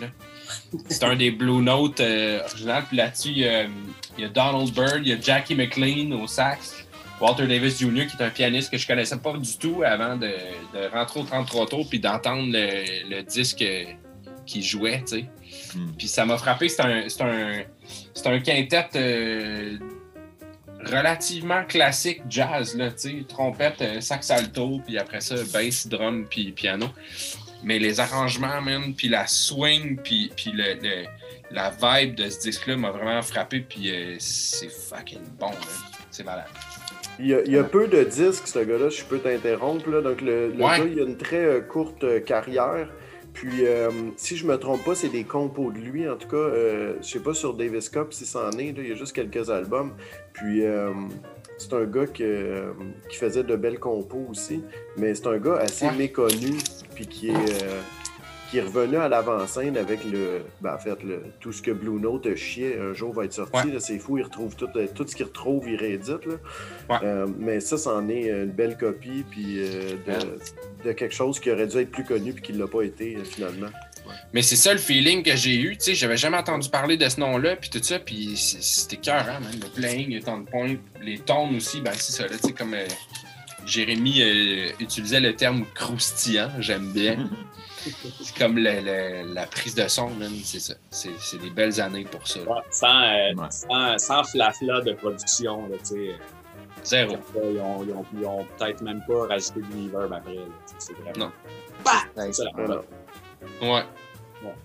Euh, Jérémy, pour nous en donner un autre euh, un vinyle après ça, on va laisser Ben aller avec euh, ce qu'il veut nous présenter, mais euh, Jérémy, euh, je te laisse y aller avec un. OK, ben en parlant de production, ben ça, c'est ça, c'est dans mes, mes, mes coups de cœur de jeunesse. Le, sur vinyle, surtout, le reggae puis le dub. Ben, ça, c'est un bon vieux Lee Scratch Perry avec un, un Ah dub. oui, oui. Fait que ça, c'est des dubs de Lee Scratch Perry, puis il y a des tunes qui viennent de Congos, puis d'autres bandes de cette époque-là, je dirais fin, fin années 60, début 70. Là. Fait que Sly and Robbie au, au drum bass. Puis c'est vraiment de la, de la production euh, explosive, là. Tu sais, c'est il y a des delays puis des reverbs qui partent de partout. Euh, tu sais, tu vois qu'il comme, il maltraite vraiment sa console quand il mixe ça, puis c'est mixé souvent euh, on the spot aussi, c'est mixé live. Là, tu sais, euh, Lee Scratch Perry a souvent fait des albums que il convoquait un band, puis il les mixait tout de suite en dub, tu sais, sans se soucier de, de l'arrangement que le band faisait. là. C'est vraiment comme ah, la baisse tout seul pendant une barre, après ça, oh, un gros delay, la guitare revient, après ça, tu sais. Bref, on sait c'est quoi le principe du dub, là? Puis, euh, c'est ça. Ça, c'est un, un, un album à la. euh, ben, c'est vraiment, c'est vraiment un, un fou, là, ce producteur-là. c'est genre. tu- même si maintenant on connaît un peu la. la- l'espèce de carcan du dub, le- le- les espèces de, de clichés du dub, mais c'est comme à cette époque-là, puis même à cette heure, c'est comme tu pouvais jamais t'attendre à ce que à, à ce que tu allais entendre venant de, de Scratch Perry parce qu'il était vraiment pas conventionnel. Il faisait n'importe quoi. N'importe quoi. Yes. C'est le fun, Yes. c'est- c'est c'est le fun quand, quand- Avec les lumières tamisées, etc. Comme ça, là? Ouais, ça. Space. Les lumières tamisées de même. Ah ouais, c'est ça. Il te blast Ouais, pas ouais. du tout le Ben, visage. c'est c'est comme c'est quelqu'un de fondamentalement libre dans la manière qu'il qu'il- qu'il réalise une œuvre musicale. tu sais. Il, juste- fait vraiment juste ce qu'il veut. Puis des fois, ça sonne comme vraiment n'importe quoi, mais c'est u- ultra effervescent, ultra Mm. temps inventif. là, sais. Malgré les limitations euh, de gear qu'il y avait dans cette, dans cette époque-là. là, il mixait souvent sur du 3 ou 4 tracks, mettons. Là. Ouais. Fait qu'il n'y avait pas beaucoup de lousse. Là. All right. Ben, euh, t'avais des, euh, tu me disais tantôt que tu avais des trucs à, à nous montrer. Tu as un petit concept. Ben, moi, Oh, Moi, je voulais parler, ben là, sais, on a Jérôme, donc euh, c'était le temps de, de faire ça. Euh, moi, j'avais mes albums de piano préférés. Donc, euh, c'est ça que je vais, je vais vous montrer aujourd'hui. Mais avant, je te montre juste mon dernier arrivage. Euh, les arrivages de la semaine, c'est super court. J'ai juste euh, Racine carrée de Stromae. C'est un peu. euh, c'est pas trop mon genre, euh, d'habitude, d'ailleurs, euh, de musique. Euh, mais je sais pas, depuis un bout de temps, j'écoute pas mal plus d'électro et de tout. Puis, euh, malgré tout, je sais pas trop, je me suis mis à écouter ça, puis les textes sont vraiment dans ta face. Donc, il y a vraiment. euh, puis, tu sais, tes gros propos antiracistes, puis euh, c'est vraiment, tu sais, avec des exemples qu'il a vécu. Puis, c'est assez intense. Les tunes, quand tu te mets à écouter, là, c'est pas, euh, c'est pas si jojo ce qui se passe à l'intérieur. Ah. C'est drôle parce que t'écoutes ça, tu sais, c'est comme, c'est pour te faire bouger, puis en même temps, t'es comme, wow, ce qu'il raconte là, tu sais. Donc, je trouve ça intense, cette espèce de deux côtés-là, qu'on dirait que la musique ne fit pas avec la voix, tu sais. À fond, des fois, il raconte des affaires, puis c'est juste pas drôle, tu sais. Je veux dire, tu sais, quand tu chantes Papa ou Thé, Ouais. là, je veux dire, c'est Ouais. pas. euh, Non, non. tu sais, je veux dire, tu sais, Ah, non, oui, oui, il y a genre moule frites, puis d'autres Ouais, niaiseries ouais, aussi, ouais, ouais. mais entre ça, euh, c'est ça, il y, a- il y a beaucoup de, de pièces qui sont vraiment le fun. Euh, c'est un pressing chez Jay-Z. euh, donc, on ne sait jamais c'est lequel de l'E33 usines. Euh, le pressing, quand même correct, qui est un peu euh, wavy, mais étant donné que j'ai des tables tank, le- l'aiguille peut se promener de même puis ça saute pas, là, donc j'ai pas de problème avec ça. L'autre, je pense, je l'ai déjà présenté, mais je suis pas sûr, mais allez vous acheter cet album-là de Van Carton, parce que ça aussi, euh, ça n'a pas rapport pantoute extrêmement, mais c'est comme, on dirait, de la bonne pop aussi intelligente. Donc, euh, allez acheter ça si vous ne l'avez pas. Ça coûte pas bien cher. Puis, encore une fois, le pressing, il est incroyable là-dessus. Le son est super. Puis c'est ça qu'il y a de le fun, parce que souvent, il y a des prods locales, puis des fois, ils, ils ont bien enregistré, ils ont tout fait ce qu'il y a de besoin. Il y a un bon mastering, bonne prise de son, bon tout, mais c'est pressé sur de la boîte. Puis des fois, le contraire, ils essaient de faire un super gros pressing, mais en bout de ligne, tu sais, il n'y avait rien pour starter avec parce que c'est de la bonne musique, mais ils n'ont pas eu l'argent ou le temps ou les connaissances pour mettre ça en place. Euh, donc ça, c'était pour le nouveau stock qui était presque pas du nouveau stock, mais je voulais parler de Van Carton parce qu'ici, ça roule euh, et tout le monde aime ça vraiment. C'est pas toi qui joues Euh, là-dessus, Jerry? Ouais. Ben oui, ben c'est pour ça aussi, c'est ça qu'on parle de ça.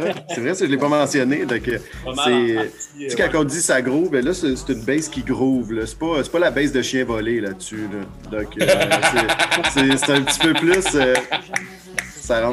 En disant ça, je suis, euh, je suis un fan de ça aussi, là, comme euh, la plupart euh, le savent. Ouais, Euh, ben, ouais, Van Carton, c'est. euh, ben, en fait, il, il- il est pas mal joué plus que la base là-dessus. là. Pas mal. Il y a des tunes que c'est quasiment pas moi.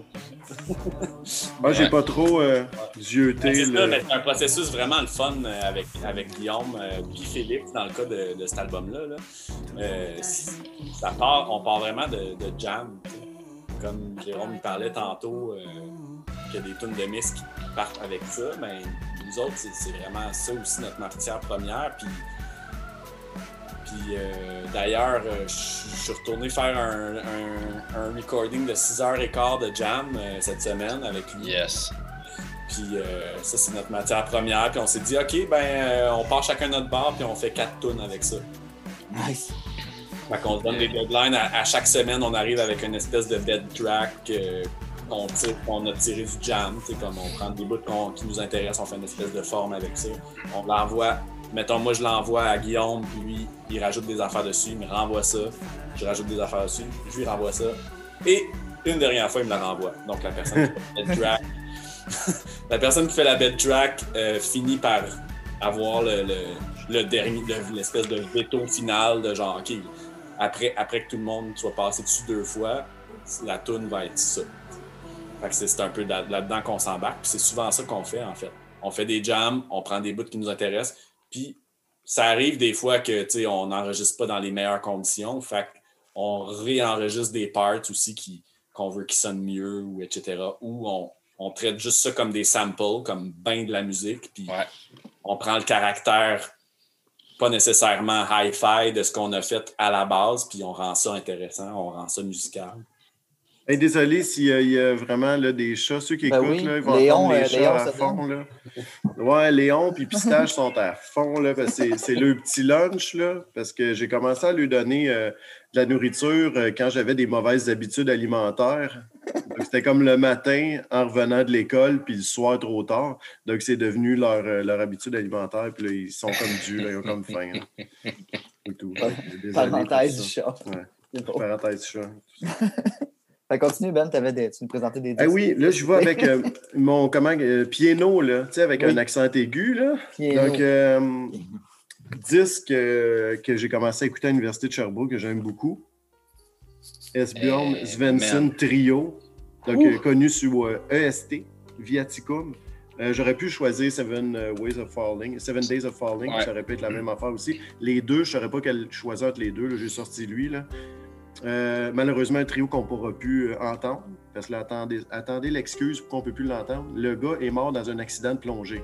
Mhm. C'est- Ça peut pas être plus rare, ça peut pas être plus rare que ça. Puis ça peut pas être. Ça va quand même à l'image du gars. là. La musique est tellement spéciale. Ça sonne pas sous-marin, là, il a pas de. Mais euh, c'est euh, le Ben qui joue avec, premièrement. Surtout d'ailleurs, euh, le bassiste qui joue avec là, fait des affaires incroyables. là, il réussit vraiment amener son instrument euh, pas mal plus loin. Puis euh, le piano, euh, je ne sais pas quoi dire. En fait, là, il est si agile, le gars. C'est un virtuose vraiment. là. dans les disques, il y a beaucoup de virtuoses là-dedans, justement. Donc, si vous n'avez pas écouté ça, écoutez ça aussi. J'ai aussi l'album, j'ai un album live aussi, Live in London, qui est vraiment super bon. Puis ça vous permet un peu d'écouter un peu de, de tous les disques qui sont réunis. Puis, il y a des versions live qui sont meilleures euh, sur le disque, là, vraiment. Donc, euh, si vous pouvez pogner ça, Live in London, c'est vraiment un très très bon disque, peut-être même avant Viaticum.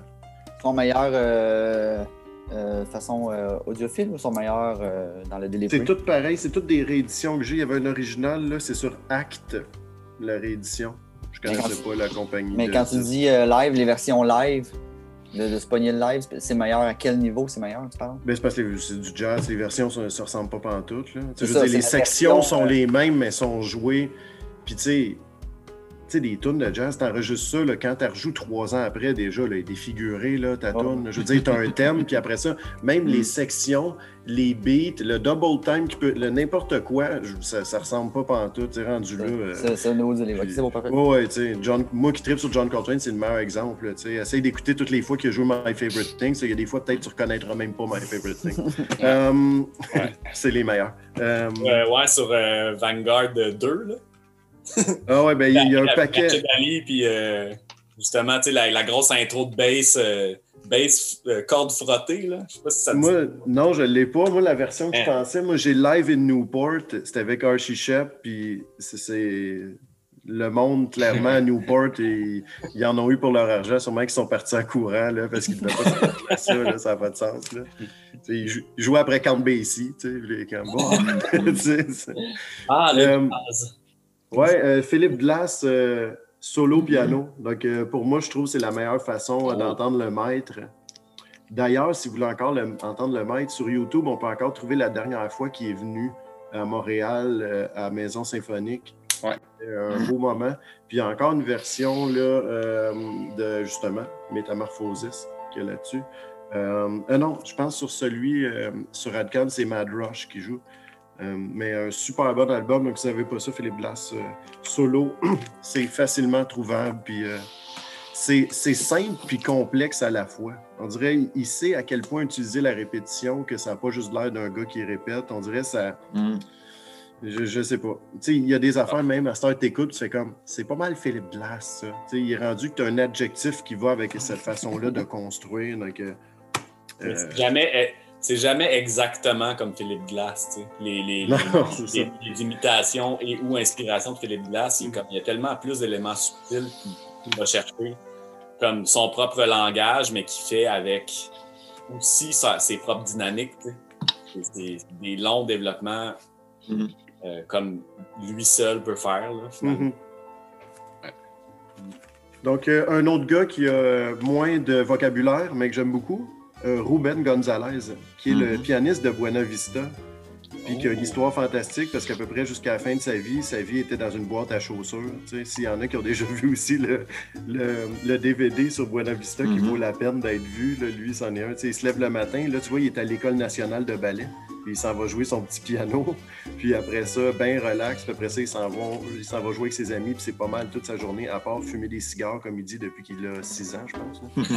Donc, euh, il s'est rendu jusqu'à 90 à fumer des cigares. Donc, lui, il devait avoir un autre truc qu'on connaît pas. Mais ce disque-là qui a été sorti euh, Oui, c'est sur ça. World Circuit, même, même les balls que Buena Vista aussi. Donc, euh, c'est- ça vaut la peine. Moi, je trouve ça le fun d'entendre vraiment plus le côté instrumental. Puis ses solos, là, on peut plus entendre un peu. Puis, sais, dans la musique cubaine, surtout lui, d'entendre ses solos, mais on dirait que c'est une partie de musique classique. Tu sais, le, Mm. le côté musique classique qu'il y a dans la musique cubaine, euh, puis les, les- les différentes saveurs qu'il y a dans, dans cette musique-là sont vraiment le fun. Donc, euh, je trouve ça plus le fun qu'écouter Buena Vista, en fait, l'écouter lui. Puis ça fait, c'est plus de musique instrumentale. Puis euh, je vais finir par mon disque, je pense, de piano. En fait, non, mon disque de piano préféré, je ne l'ai pas. Ah, là, que je vais dire, Daniel Alexandre, remets-moi mon disque de, de Mingus Plays Piano. Donc, c'est même pas un pianiste, mon disque préféré de piano, mais c'est fou. Tu sais, en plus, tu sais, Mingus, il arrivait dans un club, puis il se mettait à jouer, puis le monde pensait que c'était le pianiste du, du Mm. band, mais c'était pas le pianiste du band. Mais ce disque-là, je, je sais pas, je sais pas comment décrire ça. On dirait que. Puis tu sais, c'est des impros en plus, tu sais, il est marqué dessus, ok, tu sais. Mais toutes les pièces, ils ont un fil. Tu peux. T'as hâte là, de savoir ce qui va se passer après. Tu sais, c'est pas une tune avec des riffs, puis qui. T'as aucune idée de ce qui va se passer, mais t'es sûr ça va être bon. Puis encore, c'est pas un gars qui a une technique de fou. Là. Tu sais, on pouvait le voir là, sur des tapes jouer du piano. là. Il n'y a pas Mm. une technique malade mentale, mais tu sais, il joue de la, il joue de la contrebasse. tu sais, Il peut pas être un orchestre au complet, là, même s'il y a bien du reverb dans sa bass. Mais quand il joue du piano, il- tu le vois qu'il y a un orchestre en dessous des mains, puis il peut décider de faire des affaires qu'il entend dans sa tête, qu'il a demandé, puis qu'il a gueulé toute sa vie à des players, puis qu'il l'a pas entendu. Il peut le faire lui-même avec ses doigts, même si c'est un peu maladroit. Donc, ce disque-là de Mingus, même si vous n'aimez pas aucun des sides de Mingus, ni le côté swing, ni euh, son faux Big Ben plus petit avec du monde qui ne fit pas, comme Eric Dolphy, que j'adore, écoutez ce disque de piano-là, parce que lui, c'est complètement différent, puis ça, ça vaut la peine. La pochette, en plus, est fantastique de ça aussi, l'espèce de sketch de lui. Là, donc, euh, ça va... Mingus Plays Piano, ça s'appelle juste comme ça. Puis... Je l'ai vu passer sur le la groupe cette semaine. Ah, c'est bon, bon, Ah ouais. bon, bon. Hmm. Le gars qui vend ça, dis-moi même pas son nom, je veux pas. pas une mauvaise opinion. David Euh. C'est ça. À moins qu'il y avait une nouvelle copie. Ça, c'est correct. Mm. Comme tantôt, le, son disque a parlé de Moonshape Pool. Kev, si tu le veux, je suis prêt à te le vendre. Moi, j'ai acheté le Limited Edition, là, le gros case, là, comme celui d'Ain Rainbows, parce que Fait le son... dans l'autre poche, c'est ça? Ben, tu peux acheter l'autre si tu veux, il est plus cher, par exemple. Euh, je finis par mon, mon best. Donc, euh, Meldo live à Tokyo. C'est un pressing incroyable, limité à 3000. Puis, euh, c'est du gros disque, assez épais. Donc, ça vaut la peine. C'est un beau spine. Donc, c'est sur, c'est sur 3 LP. Donc, euh, c'est son show live à Tokyo. Donc, euh, puis, c'est bourré surtout de. euh, euh, c'est bourré surtout de cover, bien entendu. Nick Drake. Ouais, Drake. Euh, Qu'est-ce qu'on a? Euh, Paranoid Android, là, qui est super fou là, là-dessus. Donc, euh, c'est c'est surtout pour cette version-là là, de Paranoid Android qui prend un côté au complet de disque. qui C'est c'est fou, je pense que j'ai écouté tous ces disques avec son, son trio classique, Ballard, toute la gang. là. Mais l'écouter solo, puis je l'ai vu solo à Maison Symphonique, c'est clairement un des meilleurs shows que j'ai vu de ma vie. Là. C'était. Je veux dire, je suis un triple de Zorn, donc je vais te dire que non, Zorn Marathon, c'était plus fou parce que. T'as vu le marathon? J'ai vu le marathon de Zorn. V'là Je deux vu. ans, genre? Deux, trois ans? Ben, 3-4 ans, parce qu'on a jasé, c'est la dernière fois sûrement qu'il est venu à Montréal, puis j'ai été le voir après le show, puis il m'a fait un fuck you. Puis, euh, puis, C'est ça, tu sais, il, il était fru. Ah non, la fois qu'il m'a fait un focus, c'était quand c'était avec Masada euh, Quartet ouais. standard. Puis il venait de voir le prix du billet que le festival de jazz vendait son billet, genre 70$, piastres, puis il avait joué 45 minutes. Hmm. Puis il était méga piste en regardant sûrement le chèque que lui avait reçu versus ce que le festival de jazz avait fait. Il était en maudit, puis il était surtout en maudit parce que il disait que ça n'a pas d'allure que vous ayez payé ce prix-là quand ça, Mm. c'est mon set à 20$ piastres US au Tonic, où il était au Stone, je ne sais pas c'était lequel de ces deux bars. Donc, euh, il était vraiment fru pour ça, puis c'est Dave Douglas qui me disait ça parce que lui, il était juste trop fru pour parler. Puis Dave, il, est comme, il en revient pas de ça. Donc, euh, c'était lui qui. Je me rappelle, il avait signé mon ticket, puis c'est lui qui l'avait donné à John Zorn, puis tu sais, sa signature, c'est comme juste. Je peux, je peux lire Cohen, puis tout, tout est correct, Joey Barron, mais là, lui, c'est comme n'importe quoi, là, tu sais. mais, euh, ouais, donc c'est ça, ça c'est un bon show, mais euh, Brad Meadow live à Tokyo, euh, c'est- ça. La version la meilleure façon d'écouter Marlon, même si ses groupes sont fantastiques, c'est clairement solo. Il y en a des pianistes là, qui vraiment ils ont besoin d'un band pour les driver ou pour ajouter quelque chose de plus, mais je sais pas ce que tu peux ajouter de plus par-dessus Brad. Sérieusement, Il y a- je- Il y a une vidéo sur YouTube là, de Brad qui fait. euh, Ah, c'est quoi la tune déjà? Il, fait, il, est live à Jazz à Vienne. Euh, Bittersweet Symphony. Ah, mais c'est là, il est dehors, là, à cette place-là, puis le, le, le paysage, c'est comme d'une vieille, arène. C'est euh, un des seuls amphithéâtres romains. Conservé dans sa presque intégralité. C'est à Vienne, en France. C'est là que j'ai vu le marathon de John Zorn. Puis J'étais allé au festival Jazz à Vienne a une couple Wow. d'années, puis j'ai vu son marathon là. Puis le truc dans le marathon qui m'a soufflé, là, c'est un trompette solo pendant C'était-tu Dave? 3-4 minutes. Non, non, c'est un gars qui s'appelle Peter Evans, je pense un gars qui est vraiment dans le free, là. Man, il a fait genre 5 minutes tout seul. Moi puis Simon Pagé, il était là, il jouait avec Razalaz. euh, On était, on n'a rien compris, man. C'est arrivé, puis on a fait, ah, OK, ouais, il va faire du free, blablabla, blablabla, aigu, puis tout ça. Non, non, man, le gars, là, il, il a fait de la respiration circulaire la moitié du temps, first. Puis après ça, il y a comme il y a tous des jeux avec son avec son, euh, son micro qu'il rentrait le micro dans le micro était sur un stand là, il rentrait dans la cloche il sortait puis tout ça mais juste en faisant de, de l'air puis en faisant aller les pistons puis tranquillement il, il amenait du son dedans puis là il, il enlevait du son. Puis là c'était juste l'air puis les pistons. Ça ressemblait c'était à s'y méprendre là tu te fermais les yeux là puis tu avais un set d'un gars avec un synthé modulaire avec du noise, puis là, tranquillement, il y a du son, puis là, c'est des arpèges, puis c'est des arpèges, puis mais t'entends l'attaque, là, tu sais, toutes les, Hmm. mes, mes trompettes solo, tu sais, en faisant de la respiration circulaire. Ça avait comme pas de style bon sens. tu sais. Mais, euh, ouais, c'est ça. Mais bref, euh, Meldar à Jazz à Vienne, là, qui fait Bittersweet Symphony, c'est ma. C'est la tune pour moi de Brad solo que ça me. C'est fou, man, comment c'est épique. On va la mettre sur notre page Facebook. Dis. Ouais. Cool. T'avais-tu d'autres euh, vinyles, Ben? Ou euh, ça fait le tour de tes. euh, Il n'existe pas d'autres pianistes, non. Non, pour- de vrai, j'en ai glissé un que j'étais, j'avais oublié, puis on peut y Ah. faire un petit hommage dans Cut Chicks, Ah. mais cet album-là, qui est une des pochettes les plus laides que j'ai jamais vues, dans un petit cercle, c'est épouvantable. Puis sérieusement, ça m'a pris du temps avant d'écouter cet album-là en particulier. J'étais comme, c'est vraiment trop laid, je peux pas écouter ça. C'est quoi l'album pour ceux qui nous écoutent audio, Ben? C'est Now He Sings, Now He Subs. Puis je sais pas qui c'est qui subait, là, on- ça le dit pas, là, euh, là-dedans. Mais euh, Avec Roy il- Haynes. ça se tient, puis en même temps, c'est super free des moments, tu sais, je veux dire, pour l'époque. là.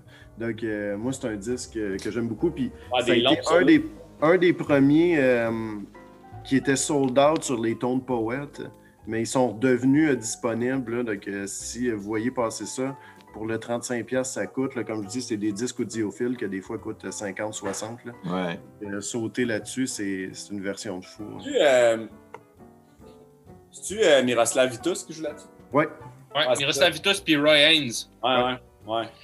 Puis Mm. pour la petite histoire, pour ceux qui ne le savent pas, le- avant de mourir, Chick Corea, dans son band pendant plusieurs années, c'était Marcus Gilmore, qui est le petit-fils de Roy Haynes. OK. Fait que c'est comme l'espèce d'histoire où euh, Marcus il a grandi toute sa vie, man, à ça. backstage à checker son grand-père jouer avec Chick, puis là, il joue avec, tu sais. Mm. C'est comme un beau full circle euh, pendant plusieurs années, En là, en sortant. euh, puis je veux dire, puis Marcus Gilmore, c'est un des meilleurs batteurs jazz qui existe sur la planète présentement, là. Ça n'a pas de sens, là. Mais ouais, maudit Chick, hein. Maudit shit. Euh, hey, les gars, on va retourner à vous autres euh, avec d'autres albums. Je sais que vous en avez d'autres à côté de vous, sûrement, euh, qui n'attendent que de se faire montrer la binette. Allez-y, Jérôme, t'as l'air prêt, mon gars, là. Hey, qui est prêt? Ça, c'est un classique quand même, là. Ouais. Pat, Mm. Pat Metheny, Still Life Talking. Ben, avec euh, Lyle Mays, le pianiste fidèle comparse de Pat Metheny, qui est mort euh, l'année passée, je pense. Ou. Genre, ouais. L'année passée, je pense. Ouais. Puis, euh, bon, tout. euh, Paul Vertigo, Steve Rodby, qui était avec lui pendant longtemps, puis tout ça. Mais euh, moi, moi, cette. cette, cet album-là est là pour moi. Bon, il y, a- plein de bonnes tunes, là, mais Last Train Home, pour moi, c'est la tune de Metheny. C'est. à ma connaissance, c'est- c'est pas. Steve, il joue de la, de la fretless là-dessus, là. Puis il y a- il y, a comme. Il y a une espèce de son de genre de sitar euh, sur tune-là aussi. Là. C'est fou, man. C'est tellement une belle tune. C'est une espèce de mélodie euh, full épique, euh, cinématographique, tout ça. C'est vraiment comme. C'est la tune de Pat Metheny pour moi. Puis c'est un maudit beau record euh, de façon générale. là. Faire quoi, une, une espèce de courte pointe de pochette. euh, vraiment space, là. C'est malade. Cool. Quand j'étais kid, moi, j'avais de la misère avec lui. Puis à un moment donné, je les ai vus. Puis j'étais un... En étant saxophoniste, j'étais un fan de Michael Brecker à fond. puis ils faisaient la tournée ensemble, euh, Tales from the Hudson, qui venait de paraître sur Impulse. Puis quand je l'ai vu en show, j'ai fait comme. C'est trop facile pour lui. Il me fait presque chier. J'ai- Ah, j'ai-. Regarde ça. c'est- Non, mais tu sais, il a le temps de juste sourire, puis comme. Puis tu sais, il a une belle permanente, puis tout. Tu sais, il joue, là, il est tout le temps en style. On dirait tout est parfait tout le temps. Tu sais, Ouais. quand il joue, donc, ça a quelque chose de vraiment impressionnant. Puis il joue avec son espèce, de- dans le temps, il appelait ça guitare synthétique, mais tu sais que la note, elle tient, là, tu sais, tout le temps. Donc, t'as l'impression qu'il chante en même temps, là. Donc, tu sais, il y a une petite bouclette dans le vent, puis il chante, puis il est avec Michael Brecker, puis... Là, C'était Jack de John... C'était au Spectrum. puis c'était avec Jack de Johnette au drum, puis Dave Allen qui était là. Puis le pianiste, je pense que c'était Joey Calderazzo qui jouait Ah avec. ouais. Il y avait McCoy Tyner qui jouait une tune là-dessus aussi. C'est un album juste qui n'a pas de sens. Je pense que j'avais 16 ans, j'ai vu ça, ça a changé ma vie. Ouais. J'avais vu Sonny Rollins la veille qui avait déjà plus de souffle. là. Je pense que c'était dans les années 90. Là. Mais... Il a fait longtemps après ça. Ouais, ouais, lui, il, il toffe encore. Mais, euh, ouais. Euh, Pat Metheny, qu'on l'aime ou pas, là, c'est, c'est juste impressionnant. La précision. Ben, Il faudra que je réessaye. Moi, je l'ai jamais accroché. Ah, moi, il y en a, il y en a un que j'ai bien que j'ai bien aimé, euh, qui est en trio de Pat Metheny, c'est Bright Size Life avec euh, Ouais. Pastorius. C'est euh, très, très, très imprimé dans cette époque-là. là. On Mm. s'entend. Ouais. C'est euh, quand, on, quand, on, quand on peut faire fi de l'époque, euh, on, on peut, je pense, mieux rentrer dans la musique. là. C'est moins intemporel comme son, mettons, ces Ah, affaires. c'est ça, mais Mm. ils sont bons, là, tu sais. Man, tu sais, Pastorius. c'est l'enfer. On dirait Ouais. ce qu'on voudra, là, tu sais, c'est un, c'est un son qui est... C'est Pastorius, tu sais. Mais, reste qu'il était vraiment bon. Tu sais, Man, je peux pas dire le contraire, là. Puis c'était Ouais. des, c'est des belles compos, puis c'était juste tout bien fait, là, tu sais. Vas-y donc, Jérémy, avec un autre, euh, c'est à ton tour. Ouais! On alterne. Yes. Moi, je fais des liens. Fait qu'on parle de, de- on parle de performances qui nous ont, euh, qui, qui- qui ont changé notre vie. Ça, c'en est une. J'ai découvert cet artiste qui s'appelle Nada El Shazili. Le nom de l'album, c'est Arwar. On va falloir que tu épelles tout ça, là, où tu m'envoies un lien après l'émission. Pour que- Parce que Ouais. là, tu sais que pendant que tu vas parler, ça va se jouer, là, cette musique-là, pendant ce temps-là. Bon, ben, moi, j'écris à peu près, puis Google, il m'aide beaucoup. Eh ben Ok. ouais, mais Oh, là, comment que ça? OK. Ben, c'est sur l'étiquette Nawa. Une, éti- une étiquette euh, qui vient euh, d'Angleterre, je crois. Puis voilà. Elle, je l'ai vue euh, jouer à un endroit à Montréal qui n'existe plus, qui s'appelait La Passe. Ils ont fait la base, c'est bon, OK. non, mais c'est une ancienne. c'est un ancien bâtiment municipal, une vieille maison euh, qui appartenait à la commission scolaire de Montréal, je pense. Hmm. Il y avait des archives, c'était comme un genre de bibliothèque d'archives, une vieille maison, euh, toute seule de sa gang, en plein centre-ville de Montréal, qui était euh, entourée de gratte-ciel. C'était comme la- le seul bâtiment euh, euh, patrimonial du, du- des alentours. C'était où, ça? c'était sur la rue. C'est pas McKay ou c'était dans ce bout-là, Ouais. non? Ouais. OK. C'était. attends, OK, ouais, c'est ça. Métro, euh, Métro Lucien Lallier, je pense, si je me trompe pas. OK. Comme proche du centre Bell. euh, je retrouve l'adresse exacte. Mais bref, un, un endroit, ma foi, très intéressant et très mystérieux aussi.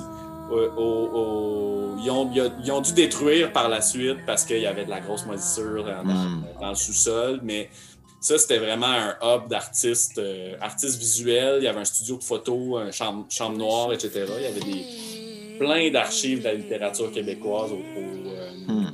au rez-de-chaussée. Puis au deuxième étage, euh, il y avait une salle comme. Ça ressemblait à un ancien appart, là. C'était une salle de spectacle, mais tu sais, une salle de spectacle, on s'entend? Avec un pilier très de base, avec peut-être deux spots pour éclairer le stage, en guillemets. Puis, euh, qui n'était pas un stage, là, qui était juste un plancher de bois franc, comme chez moi. Euh, puis c'est là qu'il y avait. Il y, a, y a souvent eu des shows de musique euh, très expérimentale dans cet endroit-là. Je suis quand même allé beaucoup quand ça existait. C'était vraiment cool parce que c'était souvent comme contribution volontaire ou genre euh, entrée 5 Mm. Tu sais, dans les derniers lieux de Montréal qui, qui faisaient vraiment ça. C'était vraiment ça leur vocation. tu sais. De comme donner la salle à du monde pour expérimenter. It. Puis, justement, avec Don de Piano, on avait fait un, un party d'Halloween, un festival, euh, je me rappelle là, comment on l'avait appelé, mais on avait comme. Il y avait des bancs dans toutes les, dans toutes les petites pièces de, de cet étage-là. On avait fait. euh, bref. Cette fois-là que j'ai vu Nada El Chazili, en fait, elle était toute seule avec un micro, son laptop, avec ses sessions Ableton, je pense. Puis tu sais, j'ai comme je suis quand même assez sceptique quand j'arrive, puis c'est ça le setup pour un show. Ouais, ouais. Ok, bon. Tu sais, ça ressemble à un genre de session de troubleshooting, de genre j'essaie de faire mon show solo, mais comme ça marche pas, là, puis comme je fouille dans mon ordi, puis je pars des tracks, tout ça, mais elle, malgré tout le, tout le setup de genre deux, deux, trois spots sur elle, un pilier qui marche à moitié, puis tout ça, c'est comme elle- le, le, le, le- le stage, le monde y appartenait pour vrai. Ouais, C'est tellement une bonne performeuse, puis c'est comme c'est ça qui m'a réconcilié avec justement quelqu'un qui arrive avec, toute seule avec son laptop puis qui fait un show solo. était comme OK, c'est maîtrisé, là, mais maîtrisé au corps de ça, c'est une artiste qui vient du Caire, en fait, en Égypte. Puis elle a, elle a connu un de mes amis qui s'appelle Sam, Chalabi, ami et collègue aussi parfois, avec qui j'ai fait de la musique un peu. Puis elle a, euh, parce que Sam Chalabi, lui, est montréalais, mais il a, habité au Caire pendant quelques années. Bref, ils se sont connus là. Puis euh, il l'a aidé, elle, à venir tourner en Amérique du Nord. Euh, puis c'est là qu'elle a fait son show à Montréal, dans cette petite place inconnue. tu sais, fallait le savoir, on s'entend. Puis, puis c'est comme, justement, c'est un lieu d'initié. Là. Tu vas comme rencontrer souvent le même monde qui viennent découvrir des affaires euh, très champ gauche. Puis, puis c'est ça, finalement, elle a, elle, a, elle a vraiment aimé son expérience à Montréal. Puis elle a décidé d'enregistrer son album, cet album-là, à Montréal, ou à l'Hôtel du Tango. Fait que le même que même endroit que Colin Stetson, justement. Ainsi que beaucoup d'artistes de Constellation. Puis euh, c'est ça. Mais c'est- un peu triché parce que j'ai joué, un- j'ai joué sur deux tunes sur cet album-là. C'est c'est qui qui a fait la pochette, man? Ouais, C'est hot, hein? ouais, quand même. C'est fou, man. c'est de c'est c'est ça. C'est beaucoup de symbolique au centimètre carré, là, toutes ces, ces, ces, ces œuvres-là. là. C'est quoi le nom de l'album? euh? Barroir. A-H-W-A-R. Ça ressemble quasiment à du Dali, tu sais. Je sais, j'allais Ouais. dire tantôt. Ouais, il y a des grosses influences de Dali, puis tu sais, le inner sleeve, il est super beau aussi. Wow. Bref, une, une, une petite collection de. de, de... Six, six ou sept chansons? Six chansons. C'est excellent. L'album, l'album il est d'autant plus excellent que le live. Le live, tu sais, c'était, c'était elle avec ses, ses propres productions électro qui, qui sont vraiment cool en passant. Puis est venue augmenter ça de, de, de musiciens. euh, il y a beaucoup de monde qui ont joué là-dessus. Il y a comme toute une section de horn. Il était comme. J'ai assisté à une session à un moment donné de horn, puis il était comme huit horn un à côté de l'autre, puis ils faisaient, des lignes ensemble, puis. etc. Tu sais, comme deux drummers, dont un, un drummer acoustique, un drummer électronique. Je sais pas s'il y en a ici qui sont, euh, qui sont familiers avec le band Land of Kush, en fait. là. C'est pas mal, euh, c'est pas mal les musiciens de Land of Kush qui ont joué sur cet album-là, en fait. C'est un peu na- nada avec, avec pas mal tout le monde de Land of Kush. Land of Kush qui est le band, qui est le projet de Big Band de Sam Chalabi, le band de Montréal aussi. Qui est sur Constellation d'ailleurs, qui ont comme je pense 4 ou 5 albums maintenant sur Constellation. Shit. C'est ça. Christy de beau nom de band, ça. Ouais. Bref, Nadal Chazli, grosse découverte, autant en live que sur l'album. Yeah. Merci de nous faire découvrir ça. Euh, Ouais, c'est sorti en 2015, 2014. 2017. 2017? Ouais. Euh, all right. Euh, écoute, euh, parfait. Ben, Thierry, euh, merci d'avoir été là. Tu, tu, tu, tu, tu vas nous quitter. Ouais, faut, faut, faut, oui, il faut que je vous laisse. J'avais d'autres trucs prévus ce Pas soir. J'avais mon- pas, vu le- l'enregistrement. Ben, y a pas de problème. Euh, on se reprend. On se reprend la prochaine fois. Pas de trouble. Ciao. Allez, ciao. Salut! Je vais passer ça. All right, cool. Fait que, euh, parfait. Donc, là, les gars, ben, je voulais, tantôt, mon plan, c'était de demander à Thierry s'il avait quoi nous dire. Ce qu'il va nous dire, c'est bye. Donc, c'est fait. C'est dit. Euh, ça fait 1h40. Moi, j'irais, euh, je sais pas, toi, Steven, t'es d'accord? Moi, j'irais avec comme un autre chacun, un vinyle. Puis, euh, Oui, il m'en reste un de toute façon, ah, it. parfait. Un autre Bon, chacun. ben. après ça, on Ouais, va- il m'en reste une douzaine, là, mais je vais, en, je vais en choisir un. Ok, parfait. T'as une bonne pile, je suis sûr que t'es capable de faire de quoi avec ça. Vas-y, Jérôme, euh, présente ton dernier. Ouais, fait qu'après euh, un artiste euh, qui a soufflé Jérémy en live, moi je présente un vinyle qui est euh, physiquement impossible à jouer en live, probablement. Puis euh, c'est Sling Bomb One. Puis ça, c'est un, un pressing exclusif qui était juste disponible en, en précommande, en fait, puis qui normalement n'est plus disponible. Sinon, je me suis fait fourrer. Parce qu'il était quand même genre 50 US. Puis euh, il y a 15 minutes de musique dessus. OK? C'est, trois tunes une après l'autre. Ça s'écoute comme. euh, ça s'écoute du début à la fin. là. Il n'y a pas vraiment d'interruption entre les trois tunes. Puis euh, il y a une liste de monde là-dessus. Là, ça n'a pas de sens. Puis Sling Bomb, qui est un producer de New York que, que genre, il est sorti avec ça, à un moment donné, une espèce de post bizarre euh, de genre. euh, Guys, ça fait des années que je fais de la musique, puis euh, c'est visiblement un pseudonyme, Sling Bong, parce qu'on n'est pas trop sûr c'est qui, tu sais, puis comme... Pas son vrai nom. Ah, mais- tu sais, Sling Bomb Puis- Smith. c'est ça. Euh, puis euh, puis c'est ça, tu sais, ça fait des années que je fais de la musique, puis euh, je vous avais jamais vu un truc comme ce qui va se passer là, fait que euh, précommandé, nanana, puis là, il a juste, dans le fond, il a juste donné la liste d'invités, tu sais, fait que je veux, juste comme vous en amener une coupe, juste pour que vous voyez, là. Fait que Erika Badu, D'Angelo, il y a aussi Corey Henry qui joue, euh, qui joue de la B3 puis tout ça. Il y a Chris Dave qui fait des drums là-dessus, euh, qui, est le, ben, qui est le batteur de D'Angelo, mais de Robert Glasper aussi, puis tout ça. Euh, Il y a Robert C. Wright, qui est le batteur de, de Snarky Puppy, puis qui a joué avec tout le monde aussi. Il y a Questlove qui joue là-dessus. Il y a aussi Ron Carter qui joue de la bass là-dessus. Sais, go figure.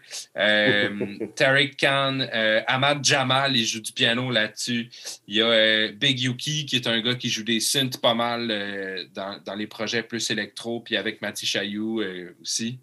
Il y, a, il y a une liste, là, ça n'a pas de sens, là, la liste qui, qui, qui s'étire. Puis c'est ça, il y a Oumu Sangare qui chante, il y a Damon Albarn, puis Bilal sur, une, dans- sur une des tunes, FKA Twigs, etc. Fait que c'est juste comme une espèce de ramassis de comme de tracks qui ont sûrement été faites aussi en overdub puis tout ça. C'est quelque chose d'hyper dense. C'est un genre de 15 minutes là, de, dans ta face. Mais c'est écœurant. C'est genre, c'est comme, c'est wall of sound là, comme démarche. Là. Puis, euh, mais ça blende vraiment bien ensemble, les trois tunes, tu sais, d'une après l'autre. là. Il y a vraiment une espèce de voyage dans le temps qui se passe. Puis, euh, la dernière tune qui, qui finit par Sweet Morphine. Puis, euh, c'est comme, c'est le- c'est malade. C'est vraiment incroyable. Fait que, c'est ça. Je sais pas s'il est disponible à quelque part. Je suis con- je suis quand même content d'avoir sauté dessus, moi. Question technique, c'est trois tunes? Acheté. Ces trois tunes qui euh, sont sur le même side euh, du vinyle? Sont ces trois tunes qui viennent euh, back à back? Faut que tu, euh, faut que tu peux tuer l'expérience sans flipper le disque, mettons. Ben, à 15 minutes, tu devrais. Là. Ouais, ben c'est. c'est- Non, parce qu'il est 45 tours. Ah, OK, ouais. Ouais, fait que t'as les deux premières d'un bar, puis la troisième de l'autre bar. Ouais. J'adore la pochette, c'est écœurant. C'est c'est- ouais, c'est c'est ça, c'est relatif. Puis tu sais, en arrière, là, ils ont pas niaisé, là, comme. Mets-moi ça en Arial, puis euh, tape ça, man. Même moi, sans Arial 8, là, qu'on va rire. Ouais. C'est ça, Ouais. juste bien serré. Là. C'est exactement ça, tu sais. Cool. Ouais. Fait que, euh, espèce de disque étrange, là. Ben écoute, Fait que le allez. 50$, piastres, c'était pour payer tous les featuring. Ouais, Hey, man. D'après moi, il doit des faveurs à du monde avec un Ouais, disque de c'est- même. ouais. C'est fou. Clair, hein? Wow. Sling Ça n'a bong. pas de sens. Ouais. Excellent. Ben, Jérémy, vas-y. Tu nous finis Ah, Faut que tu battes ça, là. Ah ouais. j'ai- comme le track, là. Comment tu fais ça, tu sais? Trop de pression. J'ai gardé mon Joker pour la fin. Ouais, c'est ça. Ah, écoute, j'hés- j'hésite, là. Dans, dans ma pile choisie, j'avais HMS Angora de Tsu, Mais- mais j'en parlerai pas. Parfait. Parfait. When I Ouais, Get ben là, ça, ça me surprend pas, ça. Ah ouais, comment ça? Ben, je me, il me semble que j'ai vu te poster que t'aimais ça pas mal, ça, un moment donné. Ça se peut-tu? Ouais, euh, tu déclaré cet amour-là? J'ai- j'ai- j'ai- Je je comprends toujours pas, en fait, euh, à quel point j'ai trippé là-dessus. Mais j'hésite aussi avec euh, The Books, le- The Lemon of Pink. Ouais. Ah, Fait que, euh, de, de quoi je devrais parler? Je pense que je vais parler de Solange parce ben que ouais. j'y dois bien ça. J'ai tellement checké son. euh, J'ai tellement checké son, son film sur YouTube là, que c'est un peu. Je vais, je, vais, je vais y repayer en exposure. là. Fait que, euh, ouais, fait que ça, c'est un disque euh, qui va avec un film, en fait. Ben oui, c'est ça. C'est un film euh, donc euh, réalisé par Solange Knowles, euh, le disque et le film. Puis euh, le, le disque a été coproduit par d'autres producers aussi comme Pharrell Williams, puis du monde, du monde quand même gros. Et euh, ce qui est le plus impressionnant, c'est que c'est le. C'est le. Quand même, euh, en fait, pas impressionnant, mais plutôt comme un peu inverse à, à- mon habitude de, de- consommation de musique. C'est vraiment le film qui m'a fait découvrir la musique. Puis j'ai- vraiment, ça m'a vraiment pris du temps avant d'acheter l'album parce que j'ai comme eu comme réflexe de me dire genre ah la musique elle va juste avec le film tu sais genre je Ouais. pense pas que je vais trouver ça intéressant de juste écouter la musique fait que j'ai écouté le film beaucoup de fois puis en effet le, film il est, juste incroyable c'est tellement beau là puis c'est de la grosse c'est des grands espaces de l'architecture de la, chorégraphie mais tu sais pas des grosses chorégraphies à la Beyoncé vraiment des Vraiment un, monde euh, assez unique. Beaucoup de subtilité, beaucoup de lenteur. euh, puis beaucoup de grandeur de- d'espace, en fait. Puis euh, ce qui fait que ça, ça, comme, ça, a mis un, un peu un délai sur la découverte de juste purement la musique de ce film-là. Puis c'est vrai- c'est vraiment quand j'ai acheté le vinyle comme, que j'ai découvert plus le contenu musical. Puis c'est- tout aussi incroyable. Il y a des. Il y a comme des tunes trap en 5, mettons, ou des, des affaires, des, des tripes de composition que tu, tu remarques pas tout de suite. Mais là, quand tu vas juste vraiment écouter la musique, tu fais comme Ah, wow, OK. Elle s'est vraiment permis de d'aller genre juste en marge de la musique pop, de la musique R&B, puis c'est, tu sais, c'est- c'est un objet d'art unique, là, je trouve. Je connais pas le film dont tu parles, dont tu fais mention. C'est quoi au juste précisément comme. euh, Ben, il est gratuit sur YouTube. C'est euh, c'est- ben, offert gratuitement sur YouTube par justement euh, Solange. Ceux qui veulent passer par le même chemin que toi, mettons, là, qui veulent écouter la vanne pour s'imprégner de la musique puis de. OK, ben euh, moi je leur dirais je- euh, bois euh, 4-5 bières, Ok. euh, fume une petite puff, puis là euh, à 11h30 du soir, mettons, rouvre ton YouTube à- au hasard. J'ai vraiment découvert au hasard, c'est ça, tu sais, je connaissais pas vraiment. Je connaissais déjà Solange Knowles, puis j'avais déjà entendu de ses albums auparavant, mais euh, je, je connaissais pas je connaissais pas ça assez pour être comme me considérer comme un fan. Sauf que là, c'est comme c'est arrivé dans mon algorithme YouTube. Puis là, j'ai fait comme Ah, je vais checker ça, un film de je sais pas combien de temps, trois, euh, trois quarts d'heure à peu près, comme le disque là. C'est 45 minutes, genre? 45 ou 45-46 minutes, quelque chose comme ça. J'ai plugué ça dans le système de son, puis j'ai capoté. C'est super fat aussi là, pour, pour le monde qui aime le bon beat avec la bonne bass, euh, électro, RB. euh, c'est juste comme vraiment bien mixé aussi. Là. Puis euh, ben, le film, ça s'appelle When I Get Home, Director Scott, en parenthèse. On va le partager. L'album s'appelle When I Get Home, en fait. Puis c'est- associé au film du même nom. On a un home. Aïe, aïe. Voilà, excellent. Cool, ben on va, on va checker ça. C'est intéressant. Excellent. Bon, Yeah. t'as bien fait ça, euh, Jérémy, ça, ça cote euh, Sling Bond. Merci. Hey, euh, messieurs, euh, merci beaucoup d'avoir été avec, euh, avec nous autres ce soir, d'avoir euh, jasé de musique. C'était bien cool, bien intéressant. Puis euh, je vais juste répéter vite, vite. Euh, Misk, euh, F- Euh, Oblique. Misk n'est pas encore disponible, là, ça s'en vient, euh, tu disais mi-avril sûrement, là, mais euh, Ouais, ouais, ouais. Le, le pressing est approuvé, puis tout, puis euh, l'usine a sait que- qu'on est tanné, là. Fait que ça va bien sonner cette Hey boy! Mais. C'est ça qui est censé arriver, tu sais, ouais, ouais. Parfait, excellent. Hey, va moi, avant que vous terminiez, Ah, là, oui, je oui. sais pas, je pense que ça, sort bientôt, puis peut-être que le podcast va sortir, puis ça va être encore le pre-order. Je vais juste faire un lien Bon Sound, parce que ceux qui ne le savent pas, Jérôme euh, est sur Bon Sound, je pense qu'on l'a mentionné tantôt. Puis l'album, ben là, bon, trustez pas sa date, là, c'est clair qu'elle sera pas bonne. Mais euh, en même temps, sur Bon Sound, il va sortir bientôt, puis c'est les pre-orders aussi. C'est euh, l'album de Laurent San qui va sortir bientôt, Ouais. Ah, on qu'on a eu à l'émission. ouais. Ouais. Puis Joachim nous en avait parlé, là, Accident, justement, Félix Petit s'occupait de ça, de l'album aussi, puis tout. Euh, Accident, ils vont mettre le 10 pouces aussi dans le package. Donc, ça, je pense qu'ils vont pre-orderer, vont avoir Accident, dont la tune Accident qui est vraiment super bonne. Ouais, ouais. Donc, ça, c'est une super bonne drive. Donc, euh, tant qu'à aller sur le site de Bon Centre puis acheter Jérôme Beaulieu, qui en passant est fucking pas cher, vous allez être capable de vous payer en même temps leur ensemble. Donc, euh, faites, faites une pierre deux coups. Bravo pour le callback, Ben. Euh, on va oublier ça. Ça fait longtemps qu'on avait parlé, mais euh, Ouais. bien joué Ouais, tant pour puis, euh, pour, euh, pour, euh, pour ma part, euh, ben, tu sais, les, les, deux, les deux projets sur lesquels j'ai le plus travaillé dernièrement, Oblique puis, euh, puis Yoko Feu, ben, c'est sur Pantoum. Yoko Feu. Parfait. Ouais. Qui ont- Qui ont l'habitude de faire de faire des, des- de faire affaire avec du monde qui font des bons pressings. tu sais, Ils n'en laissent pas passer. Là. Hey, mais tu l'as pas mentionné, Pantoum. Pantoum, le vidéo, allez voir euh, Oblique, Pantoum Boutique. Tapez Oui. ça sur Vimeo. Je sais pas si c'est sur YouTube, là, mais le vidéo, le Vimeo, c'est comme tu sais, le YouTube, mais qu'il n'y a pas de YouTuber. Donc, c'est le fun. Ça, Fait c'est que, malade. Allez, Vimeo, on dirait que tu sais que tu as de la qualité quand tu vas aller là. là. Moi, j'ai Ouais, connu ouais. ça en regardant les clips de Battles dans le temps. Mais euh, allez voir ça parce que le live session de Oblique est vraiment super bon. Le son est incroyable. Tu crains ça dans tes écouteurs, là, ça vaut la peine.